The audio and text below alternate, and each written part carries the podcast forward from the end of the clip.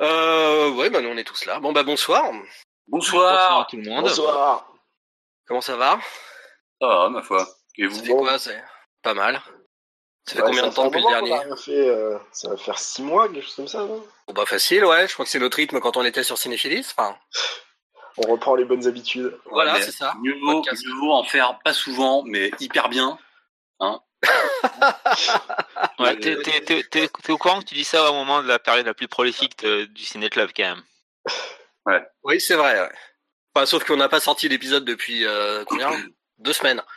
Ouais, Donc ouais. j'avais dit qu'on était en mesure d'en faire tous les deux semaines et c'est pile poil au moment où euh, j'ai du taf qui tombe et que je peux plus. en- Bref. Euh, donc ce soir nous allons parler de mauvais films et surtout de pourquoi en fait on va voir des mauvais films. Et attention, pas n'importe quel mauvais film. Des mauvais films qui font rire.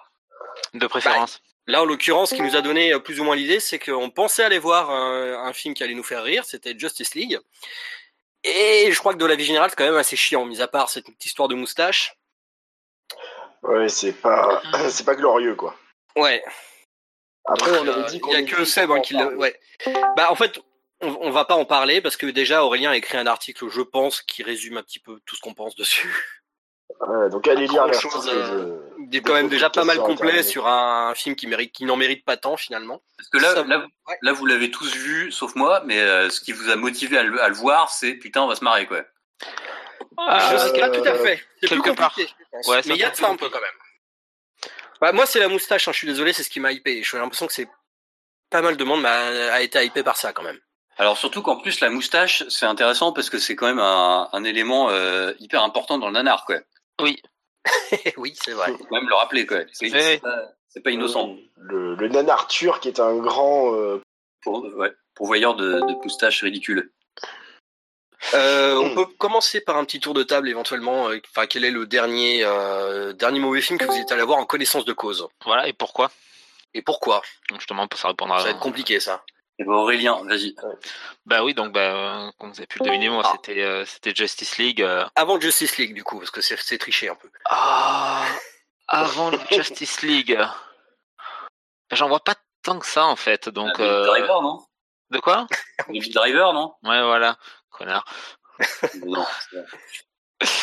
Euh... Là, je... je- Eh, non, je... je Bon, bah, je- Justice League alors. Ouais, bah ouais, Justice League, mais ben, c'était pour, pour voir parce que à force d'entendre que la production avait euh, accumulé les euh, les tares et, euh, et les accidents de parcours, au bout d'un moment, t'as as envie de voir le résultat, quoi. C'est tu fais ça, peut pas, enfin, c'est obligé que ça va se voir à l'écran, quoi. T'es obligé que tu vas passer une séance à, te dire ah ouais d'accord. Effectivement, je vois le résultat d'une production complètement à l'arrache et complètement chaotique et, et point de vue là, je peux pas dire que j'ai vraiment été déçu. Bah moi, enfin moi c'était un peu la même chose, hein, Justice League, pour justement voir l'étendue. Enfin, c'est presque le chapitre final de d'une mini-série centrée sur les, les déboires de la production du film, en fait, du DCU. DCEU.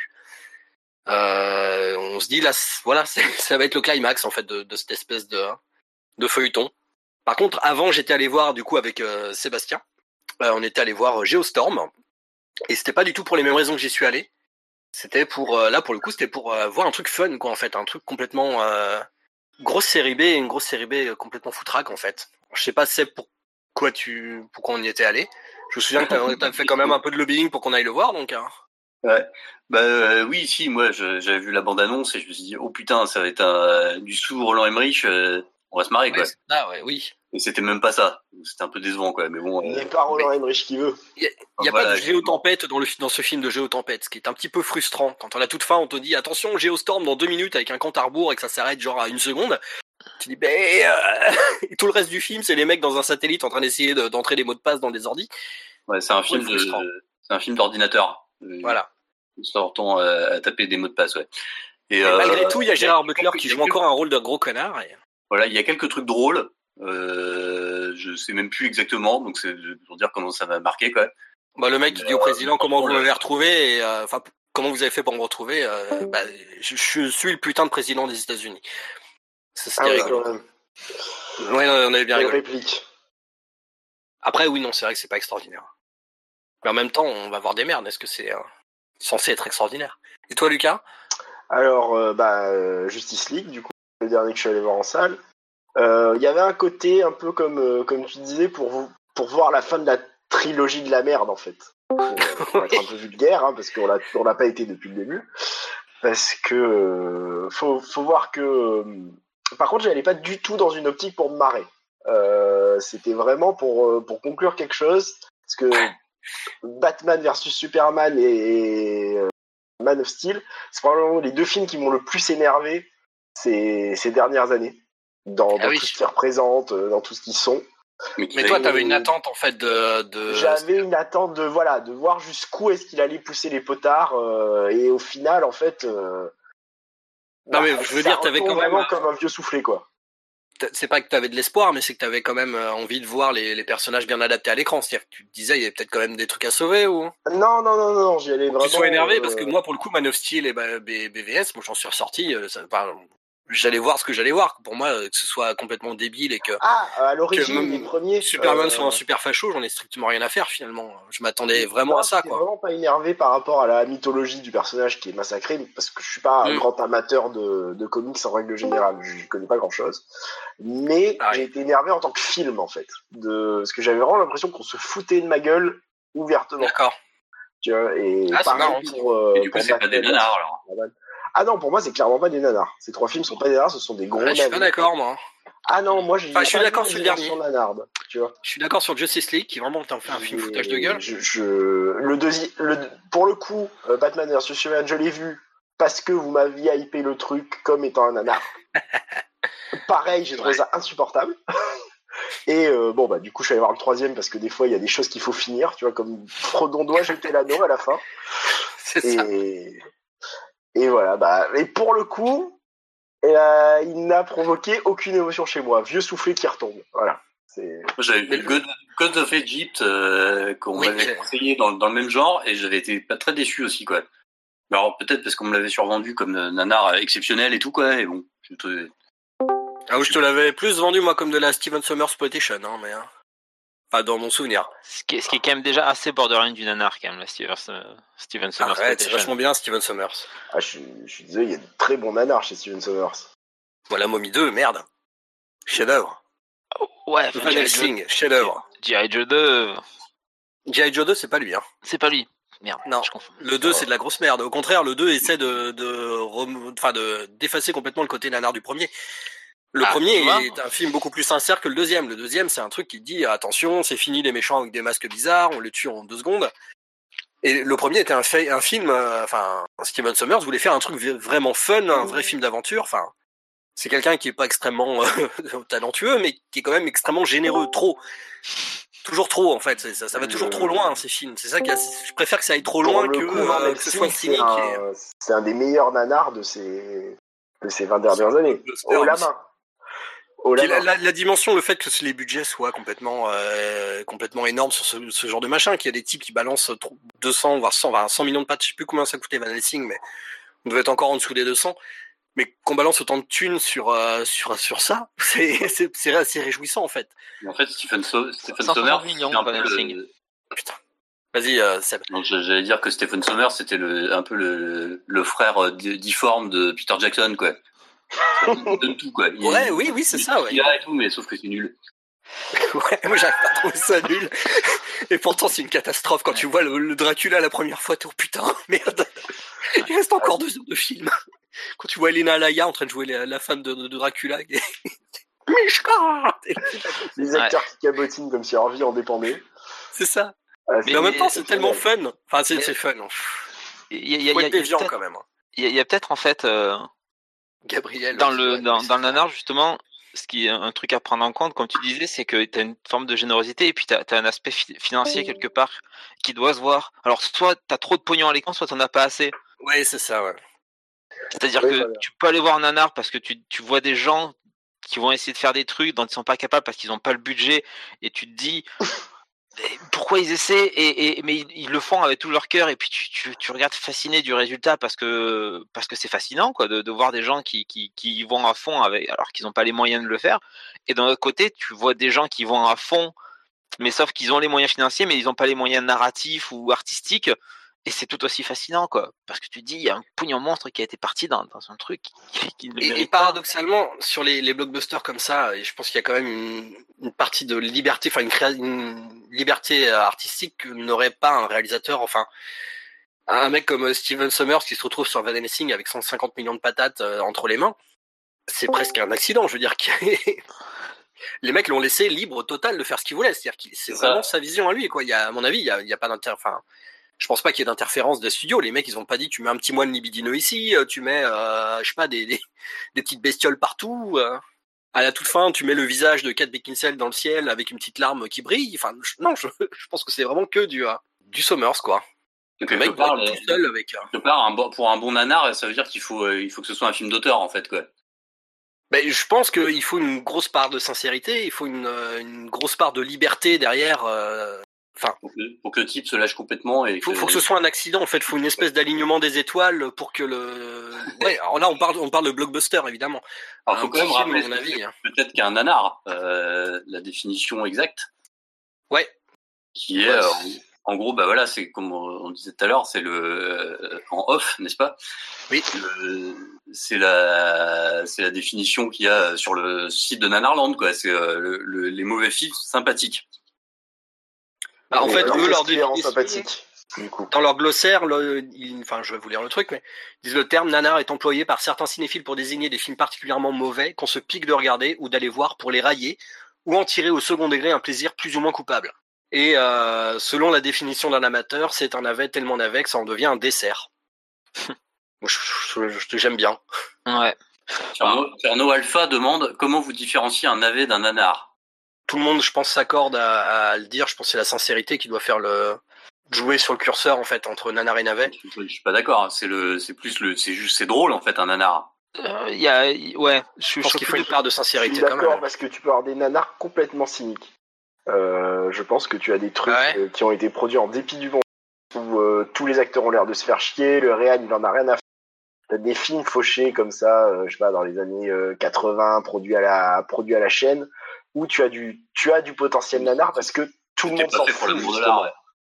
Voilà, et c'était vraiment pas pour l'amour de l'art. Ah, hein, comment il s'appelle l'italien là, Bruno Mattei? Oui, bah oui. Lui, il ouais, en a à foutre de ses films. Enfin, c'est, tu vas bah, pas Ball aussi, hein. Uwe Ball, il fait ça pour, pour le pognon. Il prend la première licence, il exploite, voilà. il, la s'en fout complet. Mm, Mais est-ce que c'est vraiment des nanars? Enfin, c'est euh, pas juste des navets, quoi. Virus Cannibal, c'est un nanar. Hein. Tu t'en ouais. ressors pas indemne. C'est le genre de film, euh, tu, il faut, faut, faut l'avoir vu. Mais il y a, y a un vrai potentiel nanar parce que tu te marres, il y a des trucs tellement improbables, mais tu ne sens aucun amour derrière. Contrairement Il y a Rafik euh... sur le chat qui dit Nanar et cynique s'excluent mutuellement. Et d'ailleurs, ah, il a, il a euh, réalisé un beat pour un beat, un beat, un beat décidément, euh, pour, enfin sur les, les nanars. Je sais plus quelle saison, ça doit être dans les premières.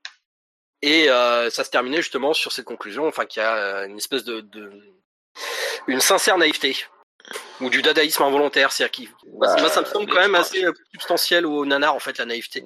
Ouais, après je suis pas sûr que ça suffise non plus.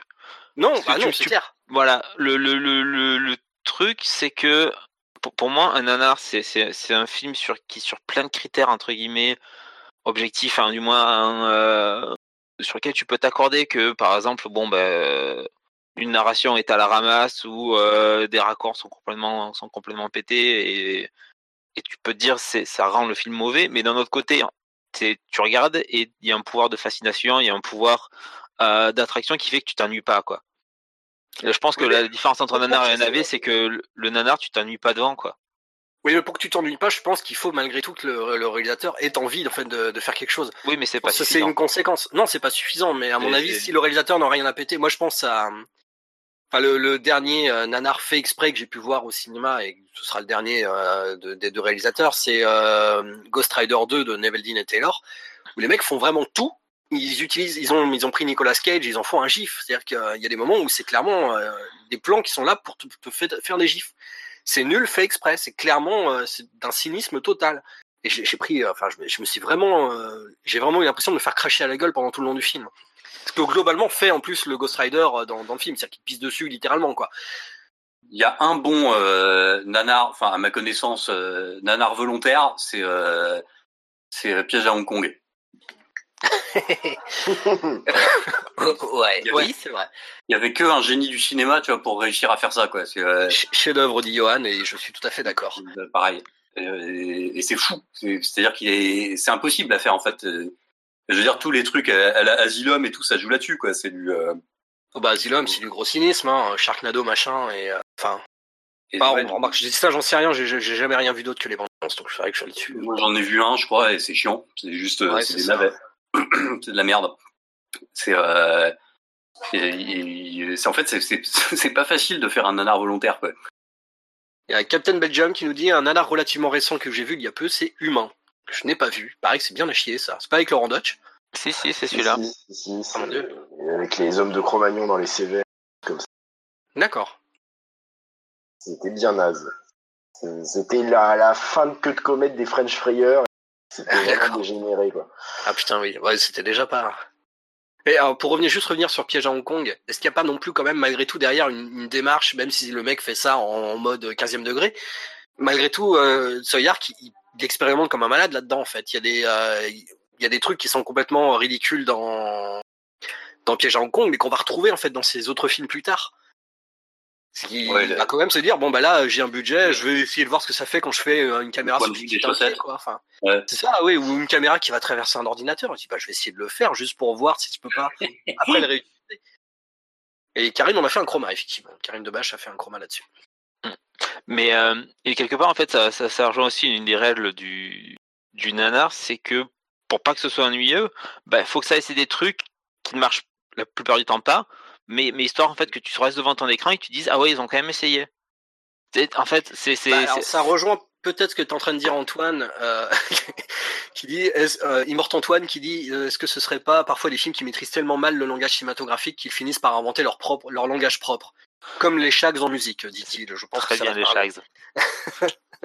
non, c'est de la merde. Allez, Vous savez pas. Allez voir des vidéos euh, sur il y a YouTube de- des shags. le plafond, là. Si vous ne Euh, connaissez pas les shags, allez voir ça. euh, Voilà. Pas longtemps, hein, par contre. Euh, Bah, bah, en fait, je, je sais pas, je suis pas sûr en fait que- qu'un nanar invente son propre langage parce que je veux dire, faudrait que ça, qu'après qu'il y ait des mots, qu'il y ait, qu'il y ait une syntaxe, qu'il y ait un sens. Le, le, le, le principe du nanar, c'est que justement en fait, tu as des expérimentations, sauf qu'au final, tu as des, des bouts de syllabes qui ne veulent rien dire, mais mais mais qui arrivent quand même à, au moins, je sais pas, qui gardent un pouvoir de, de, de fascination pour le pour le spectateur. Non, Mais ce qu'il y a, c'est que, en fait, par naïveté, les mecs, ils, ils font des trucs que, que aucun, euh, que personne d'autre ne ferait, en fait, quoi. Ouais, c'est Ouais. ça. Un réalisateur expérimenté se dirait mais non, ça va pas marcher pour, pour Voilà, pas faire ça quoi. exactement.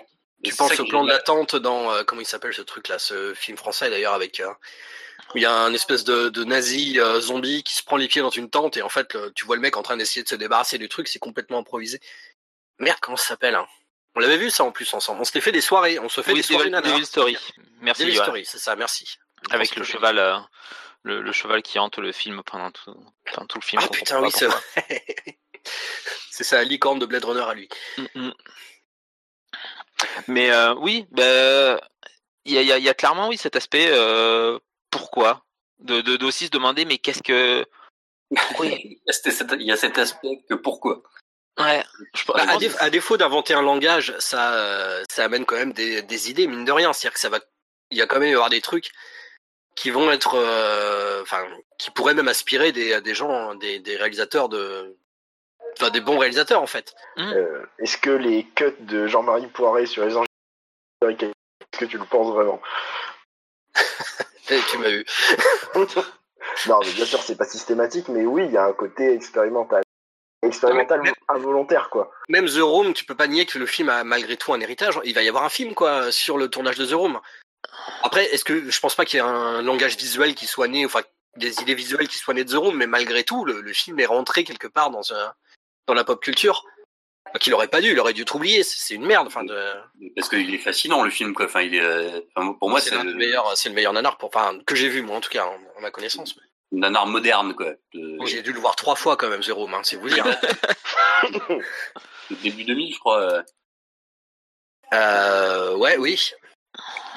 C'est incroyable, hein, c'est exceptionnel, quoi. Si vous l'avez pas vu. Ah oui, il faut voir. Oui, oui, c'est exceptionnel, ouais. Euh, même, euh, bah oui, même thème de Patrick Sébastien, j'ai dû le voir deux fois celui-ci. Peut-être bien trois pour les biens des rois des C'est- violent thème, par contre. Euh, Ouais, c'est violent, ouais. parce qu'il y a non seulement la, la dégénérescence du langage cinématographique, mais aussi la dégénérescence. J'en t'entends plus. Ah, Ouais, tu- vous m'entendez là? Ouais, ça coupe, mais c'est bon. Non, mais je disais, il y a, pas seulement la, la dégénérescence du cinéma, mais il y a aussi la dégénérescence de la morale, de la civilisation, du bon sens commun. Enfin, c'est d'ailleurs un truc. Le, viol, c'est de l'amour. hein, comme- Voilà, c'est ça, le viol, c'est de l'amour. Voilà. Ba- balance ton porc. J'ai reçu la lettre du directeur de l'asile où est enfermé le violeur d'une petite fille que je soigne. Le hasard fait bien les choses, c'était mon ancien prof de psycho quand je faisais mes études à Toulouse. Je t'en ai parlé, c'est lui qui m'a appris les échecs. Alors après avoir reçu la lettre, je me suis dit que je... J'en ai combien de temps? Je t'ai pas demandé pourquoi. Je disais qu'après avoir reçu la lettre, eh ben, je m'étais dit que... Pouvais tenter un truc, quoi, les remettre face à face tous les deux. Bah, il y aurait peut-être un déclic. Vu que le petit a fait une bêtise, mais... Il voulait pas lui faire de mal. Il savait pas que c'était mal, quoi.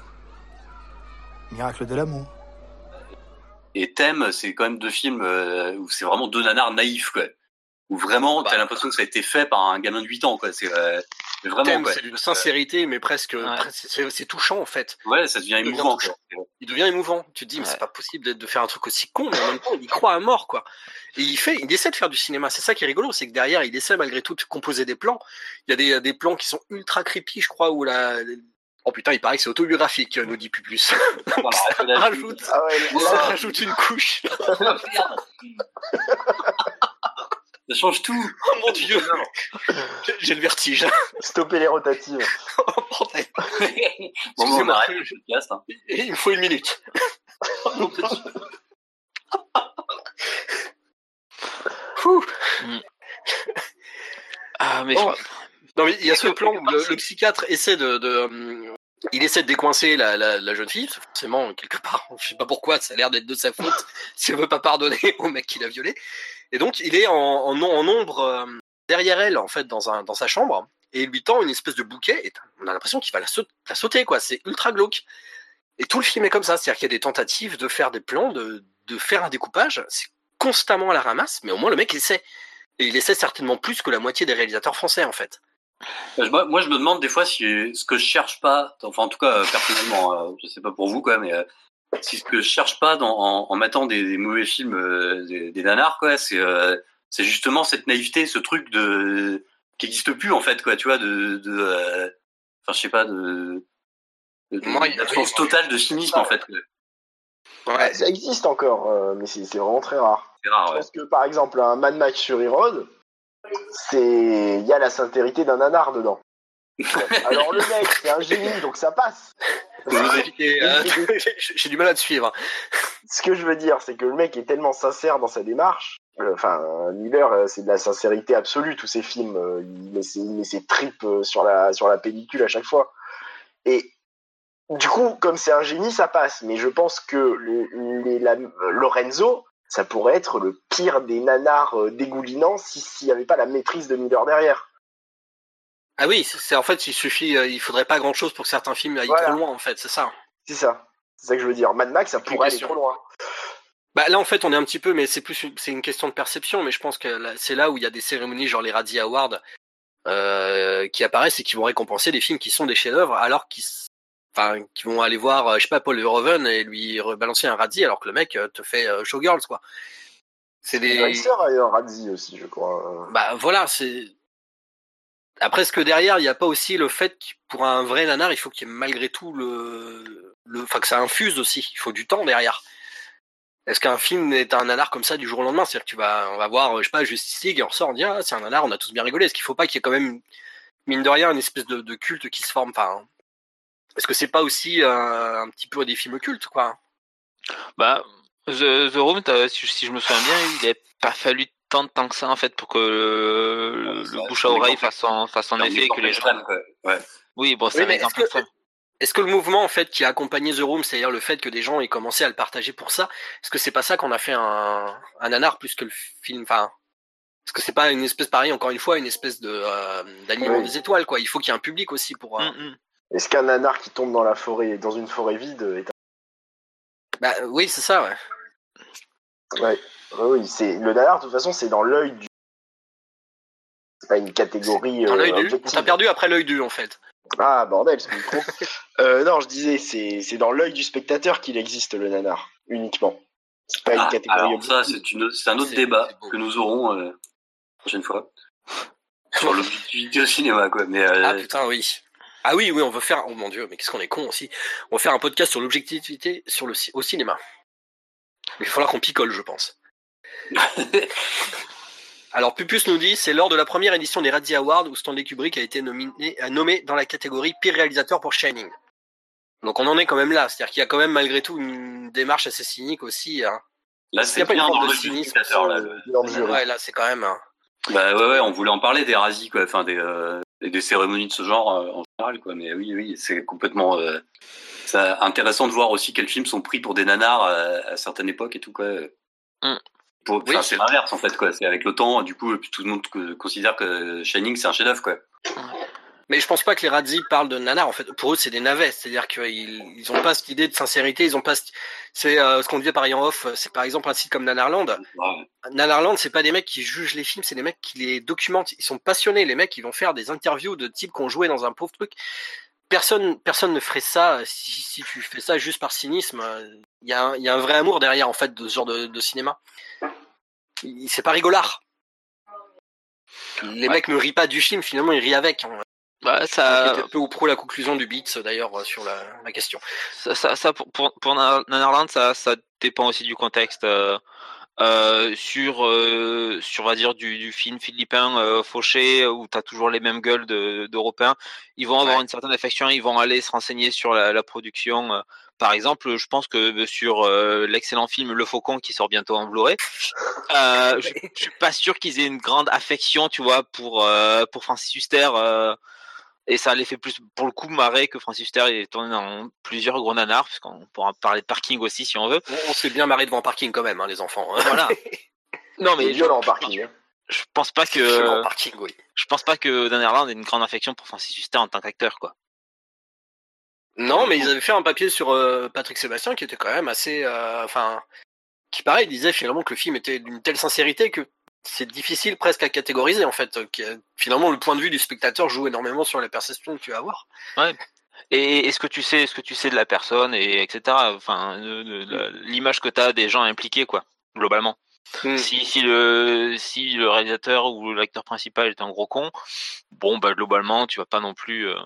Mais ouais, c'était hier ou avant-hier, je sais plus. euh, Nico partageait sur euh, sur le Discord euh, une vidéo de, de Jean-Baptiste Auré qui était donc dans une librairie et qui euh, commentait en gros les, bouquins de consacrés au cinéma qui étaient euh, qui étaient dans les dans les rayonnages quoi. Et donc il voyait le, bouquin de, Nanarland et il commentait sur le fait que lui il aimait pas du tout euh, le terme nanar et en fait, il expliquait parce que pour lui, nanar, c'était un terme purement péjoratif, qui finalement avait à peu près la même signification de navet, notamment à cause du bouquin de Jean-François Forestier, les, euh, les 100 ou les 101 nanars, Et sans un nanar, oui. voilà, qui pour en fait pour Forestier étaient juste euh, des navets, des mauvais films et étaient là juste pour les démolir, quoi.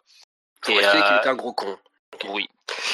Euh, et, et du coup, c'est vrai que c'était assez rigolo de voir comment un cinéphile, quelqu'un qui se- s'intéresse au cinéma, est complètement passé à côté du fait que ben, Nanarland existe depuis maintenant euh, pas loin de 15 ans, je dirais, non? Et, euh, et pour toute une génération, le nanar a pris un autre sens, quoi. C'est plus forcément péjoratif, c'est une autre, euh, c'est une autre catégorie, quoi. C'est-à-dire que tu peux pas avoir un bon navet, mais par contre, tu peux avoir des bons nanars. Alors du coup, on peut prendre le premier. C'est quoi un navet? En comparaison, parce qu'on n'est pas non plus arrivé à un consensus sur nanar. Bah, Pour moi, c'est un film chiant, quoi. Ouais, Alors un que Nanar est pas merde. chiant. Ouais, oui, c'est ça. Ouais. C'est pas chier t'as nanar en fait. partir avant la fin, où tu te demandes pourquoi t'es là. C'est Le sens de la vie, tout ça, quoi. Ouais, c'est. Mm. Tu regardes ta montre, typiquement, c'est un bon. euh, Après, t'as le, il y a un côté, euh, tu peux objectiver. On a perdu Lucas. Et nous avons reperdu Lucas. On n'utilise plus trop le terme navet, nous dit Tierno Alpha. Euh, je crois que c'est mort, nous dit Lucas. Bon, bah, Lucas nous a définitivement quittés. Continue en, tapant le texte. C'est vrai que je pense que le, le- le terme navet est un peu moins utilisé, mais, mais juste parce qu'on parlait tout simplement vraiment de, de grosse merde, quoi, en fait. Peut-être qu'il n'y a plus que ça à l'écran aussi, donc du coup, on appelle ça des films, tout simplement. Fais gaffe, il y a le Del Toro qui sort, euh, qui, qui sort très bientôt, là. c'est vrai, oui. Je fais mon vieux con, là. Est-ce qu'on peut aller voir des navets d'ailleurs pour, euh, pour le plaisir aussi? Enfin, pareil, en connaissance de cause. Pas pour le coup, non, parce que Ah c'est pour aller te faire chier, quoi. Ouais. On va aller voir Justice League quand même, les enfants. Moi, je suis allé voir euh, Blade Runner 2049. Hein. Et là, pour le coup, c'est un, pour moi, c'est un navet, ouais. Ouais, mais t'a- t'attendais quand même quelque chose de, de, de- enfin, que ça, ça- que ce soit un nanar, non? Genre, je- Ah non, non, non, moi je m'attendais, enfin, je voulais voir, euh, voir ce qu'un mec qui n'y connaît rien à la SF peut tirer d'un des fleurons de la SF au cinéma. Enfin, c'est pour voir le grand écart, en fait, pour voir l'espèce d'amplitude euh, complètement. Et bon, bah, c'est. cher payé en fait. Hein. Tu, vois, tu payes très très cher ta curiosité quand même parce que c'est méga chiant. Et, euh, et non, euh, Blade Runner 2049, jamais je revois ce truc. Hein. Alors que l'enfer de zombies, par exemple, tu peux le revoir. Ah, il y a Blunt qui, euh, nous nous avons un nouveau, euh, un nouveau challenger. Enfin, j'imagine qu'il y a- il y, a aussi une différence à faire entre, euh, euh, comment dire, le, le fait d'y aller un spectateur qui peut, qui peut être sur, basé sur un sentiment plus ou moins, euh, plus ou moins de j'ai envie d'y aller ou j'ai pas envie d'y aller, comme disait Blunt. Et puis, euh, je suis assez persuadé que t'as des mecs, euh, typiquement comme Tarantino, qui ont regardé des nanars. Parce qu'à un moment, on leur avait dit, alors attends, tu verras dans ce film, il y a, il y a 15 secondes euh, où le réalisateur fait n'importe quoi, mais c'est à voir.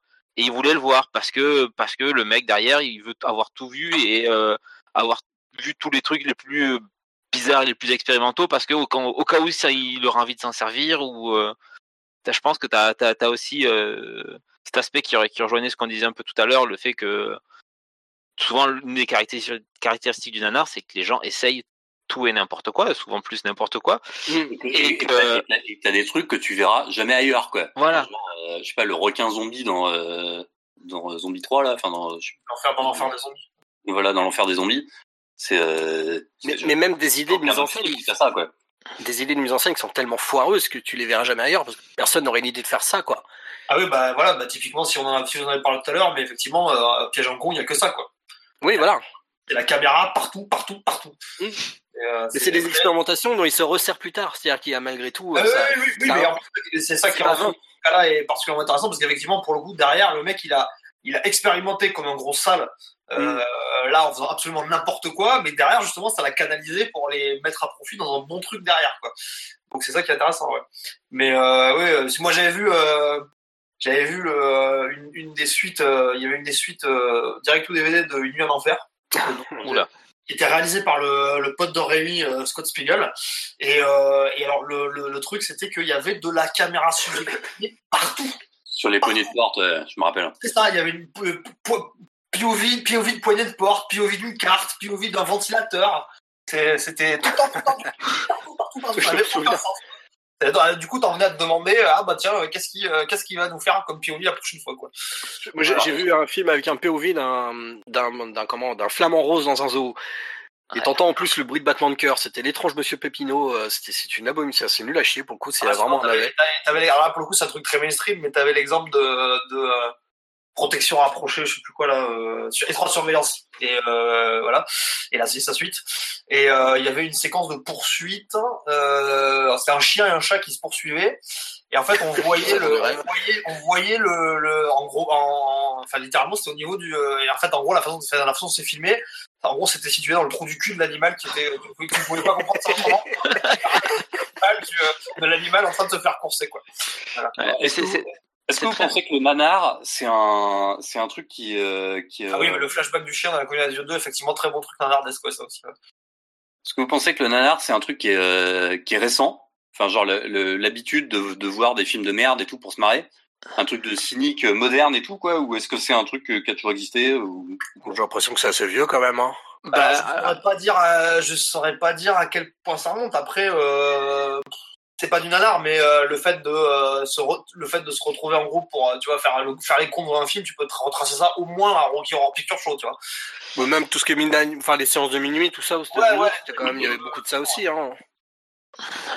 Ouais. Bah, moi là, je, euh, du coup, j'ai été vérifié parce que je n'étais j'étais pas sûr, mais je sais que les, alors je, chez les impressionnistes, en fait, à la- à- au début, euh, ils, ils avaient un, enfin, ils étaient, euh, comment dire, exposés dans un truc qui s'appelait le salon des refusés. Et, euh, et en fait, les gens, ils trouvaient que c'était tellement de la merde qu'ils y allaient pour se marrer, en fait, quoi, pour se moquer des peintures. Mais là, on est finalement dans une autre démarche. Enfin, c'est pas vraiment, euh, c'est pour aller se moquer là pour le coup. Ouais, mais euh, Derrière, là, ils y vont pas, ils vont pas pour voir quelque chose d'autre. dans- dans la soirée de nanar, il y a quand même, enfin, le fait de mater des t'as quand même aussi une, une, une dimension de moquerie parce que tu regardes pas ça au Ouais. premier degré, quoi. Enfin, je veux dire, euh, concrètement, euh, pour avoir fait, euh, pour avoir fait quand même plusieurs, euh, plusieurs euh, nuits, enfin, nuits ex nuits excentriques, euh, quand tu arrives, alors les films en eux-mêmes, quand, enfin, les, les, les, les Bah. films longs, euh, les films, enfin, le truc c'est que les films longs, euh, dans, la- dans les nuits excentriques, tu, tu vas avoir des trucs tellement différents que tu peux avoir, tu vas avoir autant des trucs qui vont vraiment être dans la catégorie euh, nanar, euh, nanar débilos euh, qui fait marrer tout le monde, autant que des trucs qui sont là plus dans le côté what the fuck malaisant quoi. Tu vois, moi je sais que notamment la Ouais, première, oui, la première nuit que j'avais faite, la première nuit excentrique que j'avais faite, on avait eu un truc belge des 70 qui s'appelait Brigade. Euh, C'était, on était plus en mode euh, qui sont les esprits malades qui ont fait ce film quoi, tu vois. Oui. C'est Bah, c'est ce que je voulais, c'est ce que je voulais euh, rebondir un peu, c'est que moi, enfin moi j'ai fait aussi pas mal d'absurde séances sur Nantes, qui est un truc très nanardesque, et effectivement il y a quand même deux types de public. Il y en a, et d'ailleurs c'était rigolo parce qu'il y en a qui disaient, quand t'allais voir un, un truc tout pourri, qui disaient à certains, taisez-vous dans la salle, qui disaient vos gueules quoi. C'est les mecs qui étaient en train de parler, ils étaient en train de faire les cons, et en fait moi je, je pense qu'il y a quand même, un- on y va quand même pour voir une certaine forme de transgression. Euh, transgression des règles du cinéma, transgression peut-être même aussi morale. On parlait de thème tout à l'heure qui est complètement pété. Je veux dire, actuellement, personne n'oserait faire un, un film pareil, même à l'époque de Patrick Sébastien. Je veux dire, c'est c'est étonnant que, que tout le monde ne soit pas tombé dessus, quoi. Ouais, j'ai pas l'impression que je vais voir ça juste pour rigoler. Je veux dire, à la limite, euh, il y, a, y a des trucs plus drôles. Après, je peux comprendre qu'il y en a qui vont aller voir des films parce que aussi, enfin, sur un navet où euh, y a, tu prends pas de risque en tant que spectateur, c'est-à-dire que tu tu sais que tu vas voir un, un mauvais film, donc tu vas pas faire l'effort de rentrer dedans. Tu vas pas faire l'effort de donner une chance au film comme tu le ferais quand tu vas voir euh, enfin des films qui sont traités de nanar. Quand tu vas voir Speed Racer et que personne t'a, enfin, tu, tu le découvres comme ça à poil et que tu, tu tombes dessus au tout début, tu dis qu'est-ce que c'est que ça? Et tu fais quand même un effort parce que tu sais qu'il y a le réalisateur derrière. Si tu vas en te disant c'est un mauvais film, bah ce sera un nanar. Enfin, ce sera de la merde quoi. Pour toi, ce sera un navet. Ouais, mais justement, est-ce que les, les, nanars, ce sont quelque part, ce sont pas les, mauvais films qui arrivent encore à te surprendre, quoi? Où tu t'attends, tu te dis, bon, moi, je vais voir un mauvais film, ok, mais, mais Oui. c'est au fur et à mesure de la, de, de, de, la- de la vision que tu étais là, tu fais, ah oui, je pensais pas que c'était à ce point-là. Ouais, ouais, oui, c'est ouais. ça. Bah, la transgression, c'est-à-dire que c'est un moment, ça, ça franchit quelque chose. Tu te dis putain, je pensais pas que ça m'emmènerait là, quoi. Enfin, en tout cas, sur les, mes ça. deux nanars préférés, Thème et Ressort, et c'est ce qui fait que c'est des films que je peux revoir. C'est quoi le deuxième euh, C'est quoi le deuxième Parce que euh, il y a eu une petite couple là quand tu parlais, c'était Room, The Room, ouais. The Room de Tommy Wiseau, qui est. euh, Alors là, pour le coup, c'est super. Alors The Room, c'est super intéressant parce que, euh, enfin, je veux dire là, pour le coup, on parle quand même d'un nanar qui va quand même avoir le droit à son, à son, à son biopic, quoi. Et puis je l'attends avec impatience. Hein. Ah mais il a l'air vachement bien en plus. C'est ça, qui, c'est- Ouais. c'est ça- c'est ça le plus, le plus absurde dans l'histoire, c'est que le film a l'air vraiment super, quoi. Hmm. C'est, euh, enfin, après alors, bon, que, alors que thème, on n'a pas un, quoi. Et, écoute, reste à faire, voilà. Tu peux, Voilà. Voilà. Tu, fais- fais- tu, tu, tu pourrais faire le, le- être le James Franco euh, français et, et, euh, trouve-toi, Seth- trouve-toi un Seth Rogen et euh, Ah, Johan, oui, effectivement, il y a Burton qui a quand même fait j'allais parler, parler d'Edwood, mais pour le coup, Edwood, on est quand même dans le cas, dans, dans l'exemple, c'est quand même une filmo entière, quoi. Tu vois, c'est, plus, vraiment une filmo qui est, qui est mise en exergue à travers le, le, le, le truc. Là, on est Bah, dans c'est, c'est un film, quoi. Tu vois, c'est un film. Bon, le mec, faut dire que le mec a rien fait derrière, donc forcément, Ouais. c'est pas ça. Oui. Mais après, même, rien fait avant non plus. même Ed Wood, enfin, globalement, c'est- Et après, il a quand, même- c'est quand même surtout. 9 qui est mis, qui est mis en avant, parce que, enfin, c'est évoqué dans, le- dans le film de Burton, euh, Dead and Glenda ou Bride of the Monsters, Bride of the Monsters, mais c'est pas non plus, euh, c'est pas non plus là-dessus que, euh, que d'une part que Ed Wood s'est fait connaître et que, que Burton insiste pour, euh, c'est, c'est, enfin, c'est toujours mis en avant chez, chez Ed Wood, c'est, c'est Plan 9 et c'est normal, enfin, a raison parce que c'est le moins chiant de ces, de ces nanars et qu'après il a, il a tourné euh, une chier de, de, de films plus ou moins euh, horrifiques et plus ou moins porno sur la fin de sa carrière qui pour le coup n'intéresse personne et, ne enfin, et à juste titre parce que c'est juste euh, très mauvais même films. Plan 9, euh, Plan 9 c'est chiant. Enfin, j'ai essayé de le regarder, je, je- j'arrive pas. Hein, enfin, Ça vaut, ça vaut pas Max Pécasse. Moi, moi, je fais chier un peu hein, devant Plan 9 from Outer Space. Enfin, Plan 9, je, suis- je, suis- je suis partagé. J'avoue que j'ai régulièrement, euh, quand, quand je le regarde, des, des, des sourires nerveux qui apparaissent au bout du 3 ou 4ème euh, stock shot du même mec qui regarde dans ses jumelles. Ça, ça commence à, à m'attaquer le cerveau et je commence à rire. Quoi. Enfin, c'est... certes. Ah, moi, je, Voilà. je, je confesse n'avoir jamais essayé euh, de, de voir un film de Edwood, quoi. Pour le coup, euh, je m'en suis tenu, euh, je m'en suis tenu à ce qu'on voyait en, en recréation dans le Burton, quoi. Parce que, Ah, ben non, c'est. Enfin, le, le- entre le nombre de stock shots et de plans qui sont Ah, réutilisés, c'est. après, après, après, moi, j'avoue que j'ai un rapport assez particulier au nanar, c'est-à-dire que euh, moi, effectivement, je conçois pas la tentative de, de regarder un nanar euh, comme euh, autrement qu'en groupe, parce qu'effectivement, euh, Antoine a raison de dire que malgré les côtés psychotroniques, il y a toujours un moment où tu vas te faire chier, quoi. Et, euh, et du coup, euh, tu vois, typiquement, euh, bah, moi, pour le coup, bah, un, un nanar que j'ai vu quand même relativement souvent, parce que j'ai, j'ai par, par les concours de, les concours de circonstances ont fait que j'ai dû quand même le voir trois, quatre fois, celui-là, c'est Troll 2. Bah, Troll 2 tout seul, c'est possible, quoi. Troll 2 tout seul, tu te fais juste chier, quoi. Troll Ouais, 2, c'est- ah oui, là, tu te marres. Troll 2, je trouve, mais... Non, je trouve ça pas ouf, moi, Troll 2, quoi. Là, pour Ouais, moi, bah, je- de toute façon, le nanar ultime, c'est... euh, euh, tiens, on pourrait se faire un tour de table euh, nanar ultime. Et ben, pour moi, c'est Turkish Star Wars, quoi. Ça, Ouais. c'est vraiment le, le- le Ouais. truc que j'ai vu, qui était vraiment le, le truc le plus fou que j'ai jamais vu, quoi. Ouais, pff, Nanar Vraiment, Ultime, Nanar Ultime, ouais, c'est quand même dur de faire plus que. Enfin, moi, tu vois, Bruno Mattei, quand même, c'est chaud. Ah, je connais pas, moi. Enfin, Gérard Virus Cannibal, tu vois. Enfin, euh, moi, je vais pas parler des trucs, les, je vais parler des trucs les plus connus du film, quoi. Mais c'est qu'effectivement, les mecs sont en train de se balader. Enfin, c'est quand même un film où t'as des mecs qui sont en train de faire, un, euh, sont en train de rouler en jeep dans la jungle. Et ils font ah tiens regarde à droite et là t'as un stock shot de un stock shot d'éléphant quoi et euh, ah, regarde à gauche et là t'as un stock t'as un stock shot de lion dans la savane quoi et, et puis c'est quand même pareil, c'est un film où les mecs sont en train de, c'est des soldats en train de lutter contre une invasion de zombies. Alors je sais plus, avant ils arrivent dans une espèce de truc, il y a des vestiaires, il y a un soldat qui tombe, qui, trouve un tutu et qui décide d'enfiler le tutu et de chanter, le, et de chanter euh, Singing in the Rain, je crois, tu vois. Donc, euh, bon, Tu vois, tu vois, c'est rigolo parce que moi, pour le coup, j'ai pas vu Virus Cannibal et la manière dont tu, tu parles du truc, j'ai envie de le voir maintenant. ouais, mais voilà. Je suis persuadé que je vais me faire chier en fait euh, devant, mais Enfin voilà, ouais. C'est que tu dis, il y, a, il y a des trucs tellement, tellement cons dedans que ça en devient ouf en fait. Et- Virus Cannibal et les rats de Manhattan, euh, ouais, c'est quand même, c'est quand même un peu un double combo euh, assez, euh, assez ultime, quoi, là dans le genre. euh. Ouais. Ah si, je l'ai vu, les rats de Manhattan, je m'en souviens pas. Mais euh, Ah, bah, c'est moins drôle les rats de Manhattan. Hein. C'est, c'est moins drôle. Il y a juste là, il y a juste effectivement les grands moments. Euh, face... Derrière cette porte, il y a des milliers de rats. Et là, euh, plan de coupe où t'as trois rats qui se battent en duel en train de grignoter la plainte, quoi. vois. Suspension volontaire d'incrédulité. Effectivement, oui, oui, Kassovitz était fasciné par le film. Il voulait faire, il voulait faire un, un- un film de fiction qui raconterait le, le tournage du film. Et Johan a raison de le signaler. C'est euh, il a piqué l'idée à... c'est Franco qui lui a piqué l'idée. Voilà, exactement. Ah, ceci dit, alors pour le coup, ceci dit, euh, puisqu'on parlait de Troll 2, il y a eu un documentaire sur Troll qui est, qui est réalisé par euh, d'ailleurs l'acteur qui euh, le, jeu- le, le, le- le- l'acteur qui fait le gamin euh, du film, le gamin héros du film, Hmm. a réalisé un, un documentaire sur le, le, le film, euh, donc il s'appelle euh, Best Best Worst Movie. Et, Oui, euh, c'est ça, oui. et dedans, alors Il est pas, cité dans le chroma de Karim Debache. J'ai pas vu le film, mais euh, donc on va, euh, on va, euh, il va, il revient sur le, truc, il va interviewer euh, ses co-stars de l'époque, et le réalisateur, et le réalisateur Claudio Fragasso, qui apparemment, 20 ans après, comprend pas, comprend pas la réputation du film. Quoi. Il est, il est persuadé que, il est persuadé qu'il a, qu'il a, il a fait un très bon film, il comprend pas pourquoi euh, c'est considéré, euh, ça revient régulièrement dans la liste des pires films jamais tournés. Ouais. Anto- Antoine dit un truc intéressant, c'est que euh, euh, ce qui est intéressant pour moi, c'est que la différence entre nanar et vrai bon film peut être floue. La preuve dans le ciné bis, il y a des bis italiens qui sont à la frontière du bon film, juste over the top et, et du nanar. Je pense que c'est un peu le cas de. euh, Ça rejoint un peu ce qu'on disait sur euh, comment il s'appelle, sur De Palma et tout quoi. Ouais. Et, euh, Ouais, ah, les, les, les films, euh, comment ça s'appelle, euh, Les Guerriers du Bronx et tout quoi, euh, où t'as vraiment des bonnes scènes dedans quoi. C'est c'est des Des nanars, des scènes des fois quoi. Ouais, nouveau barbare, non, ça c'est complètement nanar, mais. euh, attends, c'est dans lequel que le héros se fait enculer à un moment là, c'est les nouveaux barbares. Bah, c'est les nouveaux barbares, oui. Barbares, barbares, ouais. Ouais, c'est ça, ouais. Une espèce d'armure en plastique, là. C'est quand même bien nardesque, ça. C'est quand même bien, bien nardesque, ouais.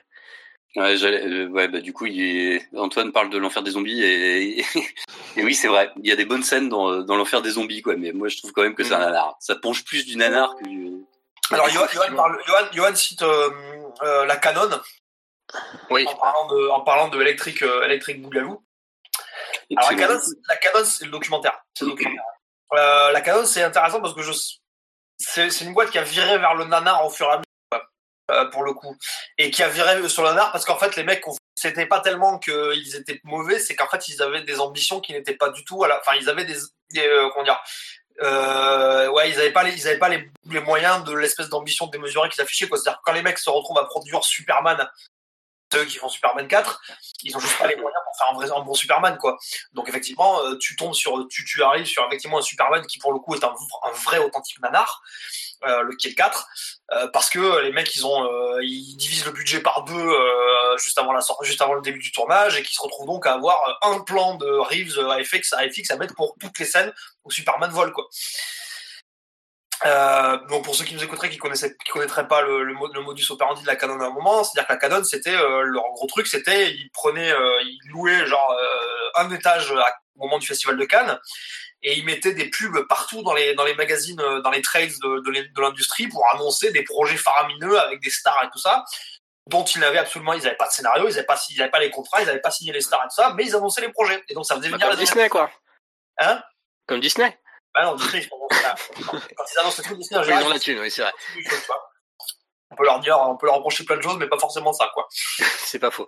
Mais, euh, mais voilà. Et donc, euh, mais pour le coup, après, c'est des mecs qui venaient quand même de euh, d'un cinéma, je vais pas dire respectable, mais Golan et Globus, c'est des mecs qui venaient d'a- d'avoir fait des succès, des vrais succès publics en Israël avec des films qui parlaient à la jeunesse de l'époque, quoi. Et au final, ils ont fini par produire Godard, comme quoi on peut mal ils ont- tourner. mais oui, mais ils ont produit, ils ont produit des très bons films. Euh, Un, un film comme Runaway, on oublie, on oublie souvent parce qu'effectivement, on a maintenant, excusez-moi, on a maintenant cette image de la Canon comme une usine à une- euh, parce que on garde effectivement l'image de Superman 4, des, des, des trucs de, des trucs de ninja, de euh, euh, qu'est-ce qu'il y a comme Les, ça euh, les, euh, comment, les, merde, les, les derniers, les derniers, les derniers Death Wish. Et voilà, Runaway Train, c'est vachement bien. Moi, je l'ai découvert il y a, il y a pas, il y a deux trois ans. C'est un excellent film, Runaway Train. Ouais, Runaway Train, Il a eu une nomination aux Oscars et tout ça. Ouais, ils ont, fait, ils ont produit Barfly de, de Barbet Schroeder et tout. Ils ont eu des ambitions. euh, et ils ont produit des trucs respectables, quoi. Euh, Est-ce que dans une, alors pas forcément dans une autre mesure, mais c'est pas un truc à la, un peu euh, comme, mince, Blumhouse. Non pas qu'ils fassent des mauvais films, mais ils ont un genre qui est euh, commercial, qui est. Ah ouais, alors Faire des Blumhouse, hein. Blumhouse, Blumhouse, c'est plus un business model, mais pour le coup, Blumhouse, le business model, il est sain, quoi, parce que le mec, il fait des cartons en permanence, donc euh, je sais pas Oui, si mais est-ce que justement c'est pas un business model aussi euh, C'était pas un business model pour la c'est un business model, un business model qui n'était Ouais. pas soutenable. Euh, la preuve. Oui, voilà. oui. Ils ont fini ruinés, quoi, les mecs, hein, ils ont fini ruinés et ils sont jamais revenus, quoi. Le mouse, pour le coup, euh, c'est un mec qui sait, je pense, il fait très, il sait très bien ce qu'il fait, quoi. Euh, après, la qualité des films, euh, voilà, c'est, un- c'est un, euh, c'est plus un truc à la Roger Corman, effectivement. En moins cheap. En moins cheap, parce que maintenant, je pense que le mec a quand même un souci de, un souci de production value, euh, qui a, euh, qui est, qui avait, qui avait pas forcément Corman à l'époque, mais, euh, Et en pananar. Parce que du Hein coup, ils sont pas drôles ces films, quoi. Non, c'est plus, c'est plus nul, c'est plus souvent nul. Voilà. Bon, je suis d'accord, mais euh, bon, après, bon, après le mec produit arrive aussi maintenant à produire quelques trucs pas mal, hein, puisque il a produit Get Out, il a produit Split. Donc voilà, il s'en sort au final. euh, mais surtout, c'est que le mec, il a un business model, euh, il a un business model super sain, quoi, parce que euh, tu regardes euh, dans les films les plus rentables de l'année, tu vas toujours avoir deux trois productions Blumhouse, quoi. Ouais. Donc euh, c'est. Bah, il me semblait qu'il y avait quand même dans l'idée, c'était de se faire du pognon d'un côté et puis de, l'autre- enfin, de ce que veut faire, euh, ce que nous promet Besson depuis des années et ne le fait jamais. C'est euh, voilà, on va produire euh, 10 merdes pour faire un chef-d'œuvre, quoi. Ce qui, euh, moi, est un business model qui me va parfaitement. hein. Et après, euh, pour le coup, moi, je pense que, euh, contrairement au film de la Canon, les Roger Corman, forcément des nanars. Il y a dû en Oui. avoir. Il y en avait, il y en a eu dans le tas. Hein. Il y en a eu quelques-uns dans le tas, je pense. Je ne connais pas forcément assez en, en pro de Roger Corman, mais pour moi, la plupart des trucs que j'ai pu voir de Corman, c'est des films cheap. Mais il avait le talent, euh, il engageait les mecs pour que ça soit des films cheap, mais pas honteux, quoi.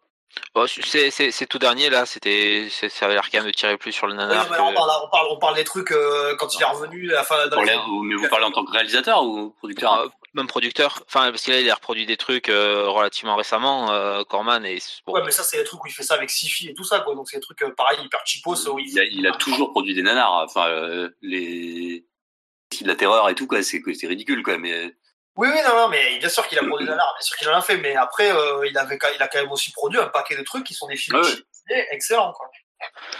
C'est-à-dire, tu, tu, tu lances pas, euh, tu lances pas la carrière de euh, à peu près tout ce que Hollywood a compté comme mec influent dans les années 70 et 80 en, faisant, en leur faisant faire que la merde, quoi. Tu vois. Euh, voilà, donc, euh, Life Force c'était euh, Canon. Life Force, c'est canon. Ah, attends. Life Force, non, je crois pas. C'est l'invasion, c'est l'invasion, de Mars, pour le coup, il me semble que c'était canon. Euh, Johan Dixie, si, si. Life Force, Si, ouais, ouais, j'étais plus Ouais. mais oui, oui, il a sûrement raison. Si si ouais si si ils sont dans bah, ils sont dans le document électrique euh, dans le documentaire d'ailleurs. Ou est-ce, que- est-ce que finalement il n'y a pas un côté, est-ce qu'il y a vraiment eu des réalisateurs de nanar qui ont commencé avec ça, genre, mais c'était euh, de l'inexpérience et qui après ont, sont passés à des trucs vraiment bien? Ou est-ce qu'il y a, il y a pas un Cameron, Bah Cameron était conscient de faire de la merde, enfin avec euh, Piranha 2 hein, je pense. Enfin, Ouais, Cameron, c'était plus, il était là pour. Euh, pas un nanar. Voilà. Il vu. était là pour sauver le truc Non, quoi. Enfin, Alors, euh, Johan parle, Johan parle de Tony Scott, mais Tony Scott, euh, c'est quand même un mec qui a commencé en faisant du arty, quoi, tu vois. Donc, euh, je veux dire, Ouais, pas- ouais. Là, c'est plus. Top Gun, Top Gun, c'est pas vraiment un nanar non plus. Tony Scott, il s'est retrouvé à faire Top Gun parce qu'il a eu l'opportunité pour le faire et qu'effectivement, à un moment, c'est devenu le poulain. euh, il s'est retrouvé par la force des choses, poulain de poulain de Bruckheimer et Simpson en enchaînant euh, Top Gun, euh, le flic de Beverly Hills 2 et Jour de tonnerre, quoi. Mais à la base, euh, c'est quand même un mec qui vient du, euh, enfin comme son frère d'ailleurs, quoi, qui vient, Mm. qui vient du Sur- sur- surtout que parti. Euh, je je veux dire concrètement, euh, tu peux pas vraiment tracer une ligne droite entre The Hunger et Top Gun, quoi. Et, et un- enfin, perso- personnellement, je, aussi un, un, un nanar de, de Tony Scott, même si je pense pas que c'est un nanar, mais c'est peut-être un des films dans son film qui s'en rapproche le plus pour moi, c'est c'est Domino, quoi. Où on retrouve cette espèce Ouais, de, euh, de truc complètement, complètement pété parce qu'il expérimente à tout va et bon, bah, Oui, oui, oui, oui. ça passe ou pas selon, selon le spectateur, mais, mais quelque part là, il y a presque plus une démarche nanarde pour moi dans, euh, dans Domino que vraiment dans Top Gun où quand même le, le, le mec ça, il ouais, le, le, le, le mec a aucune subtilité dans, dans Top Gun. Bon, ok, il y a- il y a- reste la scène du volet dont on se demande un peu ce qu'elle fout là et qui, qui, qui rajoute une bonne dose de, de, d'anardise, euh. Be my wingman anytime. Oui, mais, Mais, euh, c'est pas, c'est pas un film mal branlé, Top Gun. Enfin, je veux dire, c'est- oui. il y a peut-être deux trois trucs qui sont un peu rigolos, mais c'est pas, euh, C'est, un film too qui- much, quoi. Enfin, bah, c'est, too much, mais c'était, c'est too much comme tous les années 80 pouvaient parfois être too much, quoi. ouais, Mais non, ça mais c'est pro, je veux dire. euh, Ah oui, c'est, super pro et super représentatif d'une époque, euh, et, Ah oui, bah de toute façon c'est pas compliqué. Je veux dire concrètement, euh, les films de Scott, euh, les films de Scott du milieu des années 80 euh, ont, fixé une esthétique, enfin, euh, qui ont repris, euh, qui ont repris euh, les trois quarts des blockbusters à ce moment-là, quoi. À un moment. Hmm. Ouais. Euh, je pense que tu peux pas vraiment dire. Il y a pas beaucoup de nanars qui peuvent se target ça. Donc. Euh... Ouais, je sais pas. Mais alors ouais, la question, euh, la Les- question, est-ce qu'un réalisa- un réalisateur qui aurait construit un nanar, euh, mais alors vraiment du gros nanar qui, parce que se dire qu'effectivement, on- je Voilà. pense pas qu'effectivement euh, Coppola va te dire qu'il a de très bons souvenirs d'un film comme The Terror, quoi. Mais euh, bon, bah, alors que quand même t'avais Carlos et Nicholson dessus, quoi. Ouais, voilà, à part Cameron et Piranha 2, et encore euh, le mec il est barré, encore, barré, il est pas- tu vois, je sais pas. pas son film, c'est lui qui l'a réalisé, Voilà, mais c'est le technicien dessus, c'est pas lui qui l'a. Il a, il a fait son taf, quoi. Enfin, Ouais, non, non, mal à la. le mec qui a vraiment commencé en faisant de la. Bah, après, euh, Craven, Cra- bon, Wes Craven a commencé en faisant des trucs quasi porno, quoi. Donc, pour le coup, donc, je sais pas si ça compte. euh, Je sais pas si ça compte vraiment dans le lot, quoi. Mais euh, Ouais. il y a eu ça, quoi. euh. Mais là, ouais, c'est une... je... là, je vais réfléchir, mais effectivement, je vois pas, quoi. Mais j'ai pas de. Un réalisateur qui aurait commencé en faisant vraiment du gros nanar, gros nanar sale, quoi. euh, Et qui derrière se mettrait à faire des euh, putain, j'en vois pas. Tu sais, il y aura peut-être Tommy Wiseau sur le prochain Star Wars, on sait pas. hein. Bah, il est déjà dans Avengers. Sérieux? Mais non, mais c'est non, mais c'est parce que vous avez pas vu, c'est parce qu'il y a beaucoup d'images qui tournent derrière moi là sur euh, sur Tommy Hiddleston dans le dernier Thor. Qui... Il y a plein de gens qui disent mais putain, il ressemble à Tommy Wiseau. En fait. Ah putain, merde. Ouais, remarque, on est, on est, on est pas à la mode d'avoir dans euh, the Duck, hein. Ils Hein ont mis the Duck quand même. On Oui, parle de nanar, mais je- tu vois, Howard the Duck. Alors oui, Howard the Duck n'est pas un personnage à la base. Le film en est peut-être un, mais Howard Mais- the Duck n'est pas un personnage à la base. film. Excuse-moi, mais si Howard the Duck est dans les Gardiens de la Galaxie, c'est certainement pas parce qu'il est dans le catalogue Marvel. C'est parce que George Lucas a, produit Howard the Duck et a fait l'un des, des trucs les plus déviants jamais. à- Il y aurait, il y aurait pas eu ça. Euh, le, le fait est que dans le film, il n'est pas du tout utilisé par rapport euh, à Marvel. Non, mais excuse-moi, c'est un. Oui, bon, mais j'ai j'ai plus rien à voir, merde. Bref. Bref, oui. Mais enfin, lis des BD Howard the Duck, tu verras, tout, euh, c'est pas du tout euh, Ouais. le côté. euh, Ah non, mais j'imagine bien. j'ai du mal- j'ai du mal à- imaginer- Le personnage, le personnage tel que créé par, par Steve Gerber dans les années 70, c'est vraiment un personnage qui est complètement inscrit dans le côté contre-culture et tous les trucs, tous les trucs de son, de son, de son époque là et de ce que faisaient ces mecs là, quoi, comme Gerber. Euh, Parce tout que dit Johan, il est utilisé comme une icône nanar davantage que vis-à-vis de son origine euh, Marvel. Il est moi, je vois. je vois pas en- ce qui soutient cette analyse dans les films. Il apparaît comme un caméo et euh, voilà, c'est. Mais- Enfin, après, je. enfin, non, mais le la, scène, c'est la scène a aucun sens s'il est. Bah, ça n'a aucun sens. euh, bah non, enfin, je sais pas. c'est, euh, Bah, après, est-ce que vraiment t'attendrais de James Gunn qui, qui fasse des trucs qui ont du sens euh, Je sais pas non plus. Alors déjà, Je déteste pas non plus James moi, Gunn je pense hein, mais. qu'effectivement, à la base, après, tu vois, je- le truc, c'est que moi, ce que je- peux dire par rapport à l'utilisation de ce personnage, quitte à faire la parenthèse, c'est que après, à la rigueur, tu peux dire que ça, ça, ça, ça nie, euh, ça a autant à peu près, ça peut avoir autant à voir qu'avec le film de Lucas qu'avec les trucs de Marvel, parce que pour le coup, euh, il a pas une utilisation qui est très. Enfin, je veux dire, c'est, euh, on le voit là, bon, ben, il, il boit, il picole et il dit des conneries, quoi, c'est tout. Donc, il y a pas de, il a pas plus, ça a pas plus à voir avec l'un qu'avec l'autre, en fait, quoi. Oui, mais enfin, ce que je veux dire, c'est à, quoi- à quoi ça rime de faire un clin d'œil, même pour les fans? Hein? À, à quoi ça rimerait de faire un clin d'œil de, de ce personnage juste pour les fans si le nom de, de Ward the Duck n'était pas euh, popularisé finalement en- Bah, dans, je- le, je- dans le- pas- par, je- par ça- euh, Parce que Lucas je pense que Je sais pas dans quelle mesure aux US il est encore si populaire que ça par rapport au Ouais. film quoi. Non mais attendez, je peux vous dire, il y a des, il y a depuis quelques temps, euh, depuis deux trois ans, des séries euh, régulières. Euh, Howard the Duck est revenu à, en BD quoi. Un mec comme Chips Darsky euh, fait des séries régulières sur Howard the Duck. Il y a des, t'as, t'as dû, euh, je me demande s'il n'y a pas eu un, un espèce de mix entre Howard the Duck et Deadpool, tu vois, tu vois donc dans ce sens, c'est un, Ah, c'est un ouais. Revenu, c'est un perso qui est revenu. Euh, Ah bah écoute peut-être, je sais pas. sur le truc, euh, voilà. Alors après, est-ce que ça, est-ce que justement c'est pas lié au fait qu'il ait, qu'il ait fait le caméo euh, Faudrait que je revoie parce que j'ai pas les dates, j'ai pas lu les séries et tout ça. Mais euh, enfin, pour être abonné à, à Marvel Unlimited et voir un peu ce qu'ils mettent en avant, euh, non, War the Duck c'est un perso qui est, euh, qui est qui est remis en avant dans la BD depuis euh, depuis quelque temps et qui n'est jamais vraiment euh, jamais vraiment disparu. Il y a eu des, il y a eu des tentatives de là, c'est une c'est une tentative qui qui a l'air de, de prendre un peu plus euh, que les précédentes quoi. Mais, euh, Mm. mais il a toujours il a toujours été là dans le fond euh, dans, dans le fond euh, pendant pendant voilà quoi. de- de- il y a eu une série Ah. Mars, euh, Pour, pour fermer la pour fermer la parenthèse, il y a du coup euh, Cherno Alpha et euh, Captain Dynamite qui pointent le fait que les premiers Peter Jackson ressemblent à des nanars. Branded et euh, Bad Test ont mine de rien un côté Ouais. très Encore une fois, oui et non, parce que c'est effectivement très cheap. bah Enfin, surtout, surtout Bad Taste, hein, parce Bad que Taste. derrière, Branded, enfin putain, Branded pour un film de ce budget-là, il y a quand même une sacrée production value, hein, et une qualité. Ouais. Oui, mais il y a, il y a finalement toutes les qualités qu'on pourrait chercher dans un nanar. C'est le côté vraiment transgressif, le côté nawak, le fait que tu vas avoir un moment un curé qui va dire au nom du Seigneur, je vous botte le cul. En VF, je crois que c'est euh, I kick ass for the Lord. I kick I for the Lord. for the Lord. I kick ass for the Je- Lord. je pense- Voilà. euh, Je pense que ça, ça, ça s'inspire du nanar. Enfin, c'est comme les films de la, c'est Ouais. comme les, c'est comme les films de la trauma, quoi. Tu vois, c'est. Euh... Ah non, C'est alors, les seuls faits- moi, c'est vraiment des nanars, mais c'est volontaire, quoi. C'est un peu différent.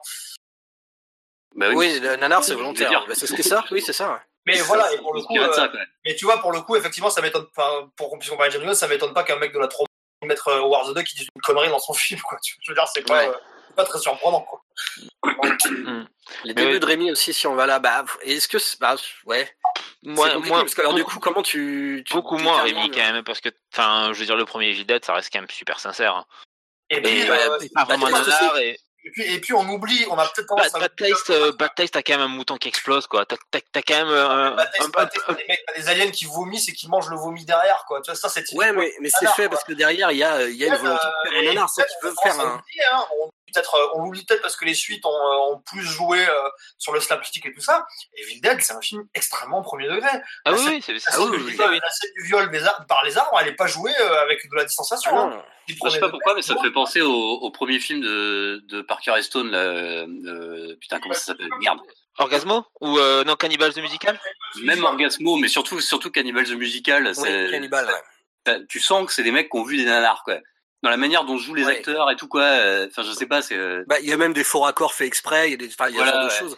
Ils c'est jouent énormément sur le côté. Et, pourris et tout pour te faire marrer, quoi. Tu vois, c'est. euh, et derrière, t'as quand même une grosse maîtrise. Tu sens que les mecs derrière, ils savent ce qu'ils font. En fait, il y a des, il y a deux, trois plans qui sont, euh, qui oui, sont parce que c'est plutôt c'est- pas c'est mal. pas facile de faire des effets spéciaux mauvais, euh, mais drôles, tu vois. Enfin, c'est. euh, Ouais, c'est ça, c'est c'est du, et surtout sans tomber dans le côté rigolard, cynique. euh, et dans et la finalement- facilité de faire de la merde, Ouais.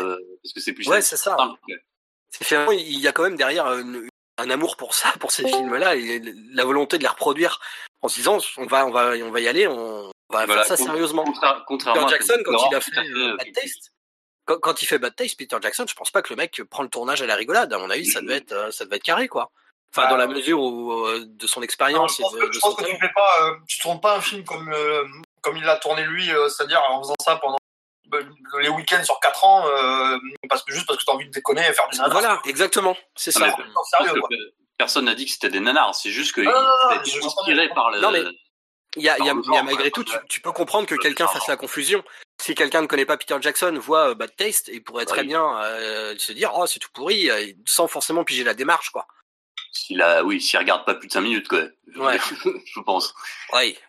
Mais mais ouais. le- Est-ce que vous avez des réals en euh, sur le chat aussi des, des, des réals en activité en ce moment qui font des films et tout euh, que qui sont que vous considérez comme euh, auteurs de nanars Alors j'en Ouais, ai vu qu'un de ces films, mais je sais qu'un un des gros poulains de nanar en ce moment, c'est un mec qui s'appelle Neil Green, qui fait des espèces de... Ah, de- Neil, de- Neil Breen, Neil Breen, Neil ouais, Breen, Neil pardon. J'ai pas vu moi, ouais, mais je connais. Euh, qui, qui fait des espèces de, de, de pensums euh, absolument insupportables où le mec se met, mais en- enfin il fait, il fait à la fois le euh, acteur, scénariste, réalisateur, qui, est- qui est souvent en fait une, euh, un indicateur de nanar, ça, les, les gros ego trips.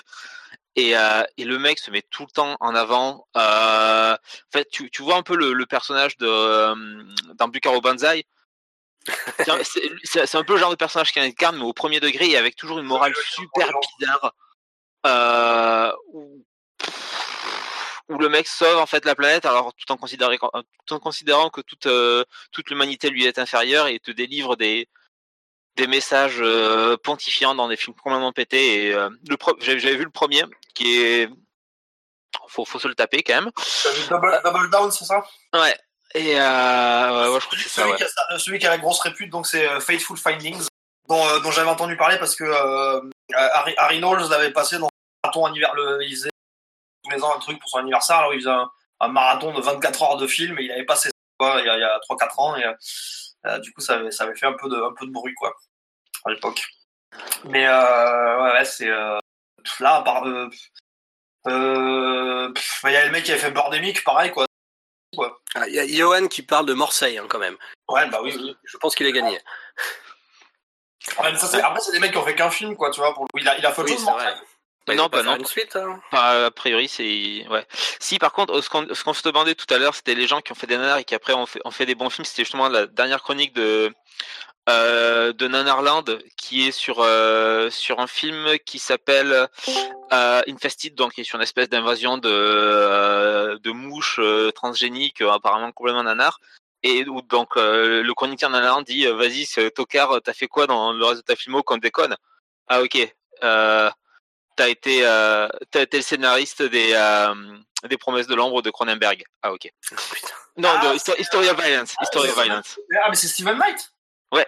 Ah oui, d'accord, parce que donc, oui, effectivement, c'est euh, là, on parle du mec qui est, euh, donc, Bah. euh, effectivement, non seulement. Non, euh, de Josh Olson, Ah, Josh euh, oui, bah, c'est. Euh... le, le scénariste de History of Violence, ouais.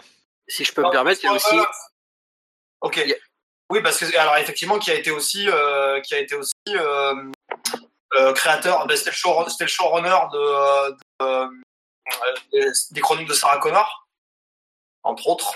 Et qu'est-ce qu'il a fait d'autre bah, il a, il avait bossé, il avait bossé sur l'adaptation d'Halo à la base.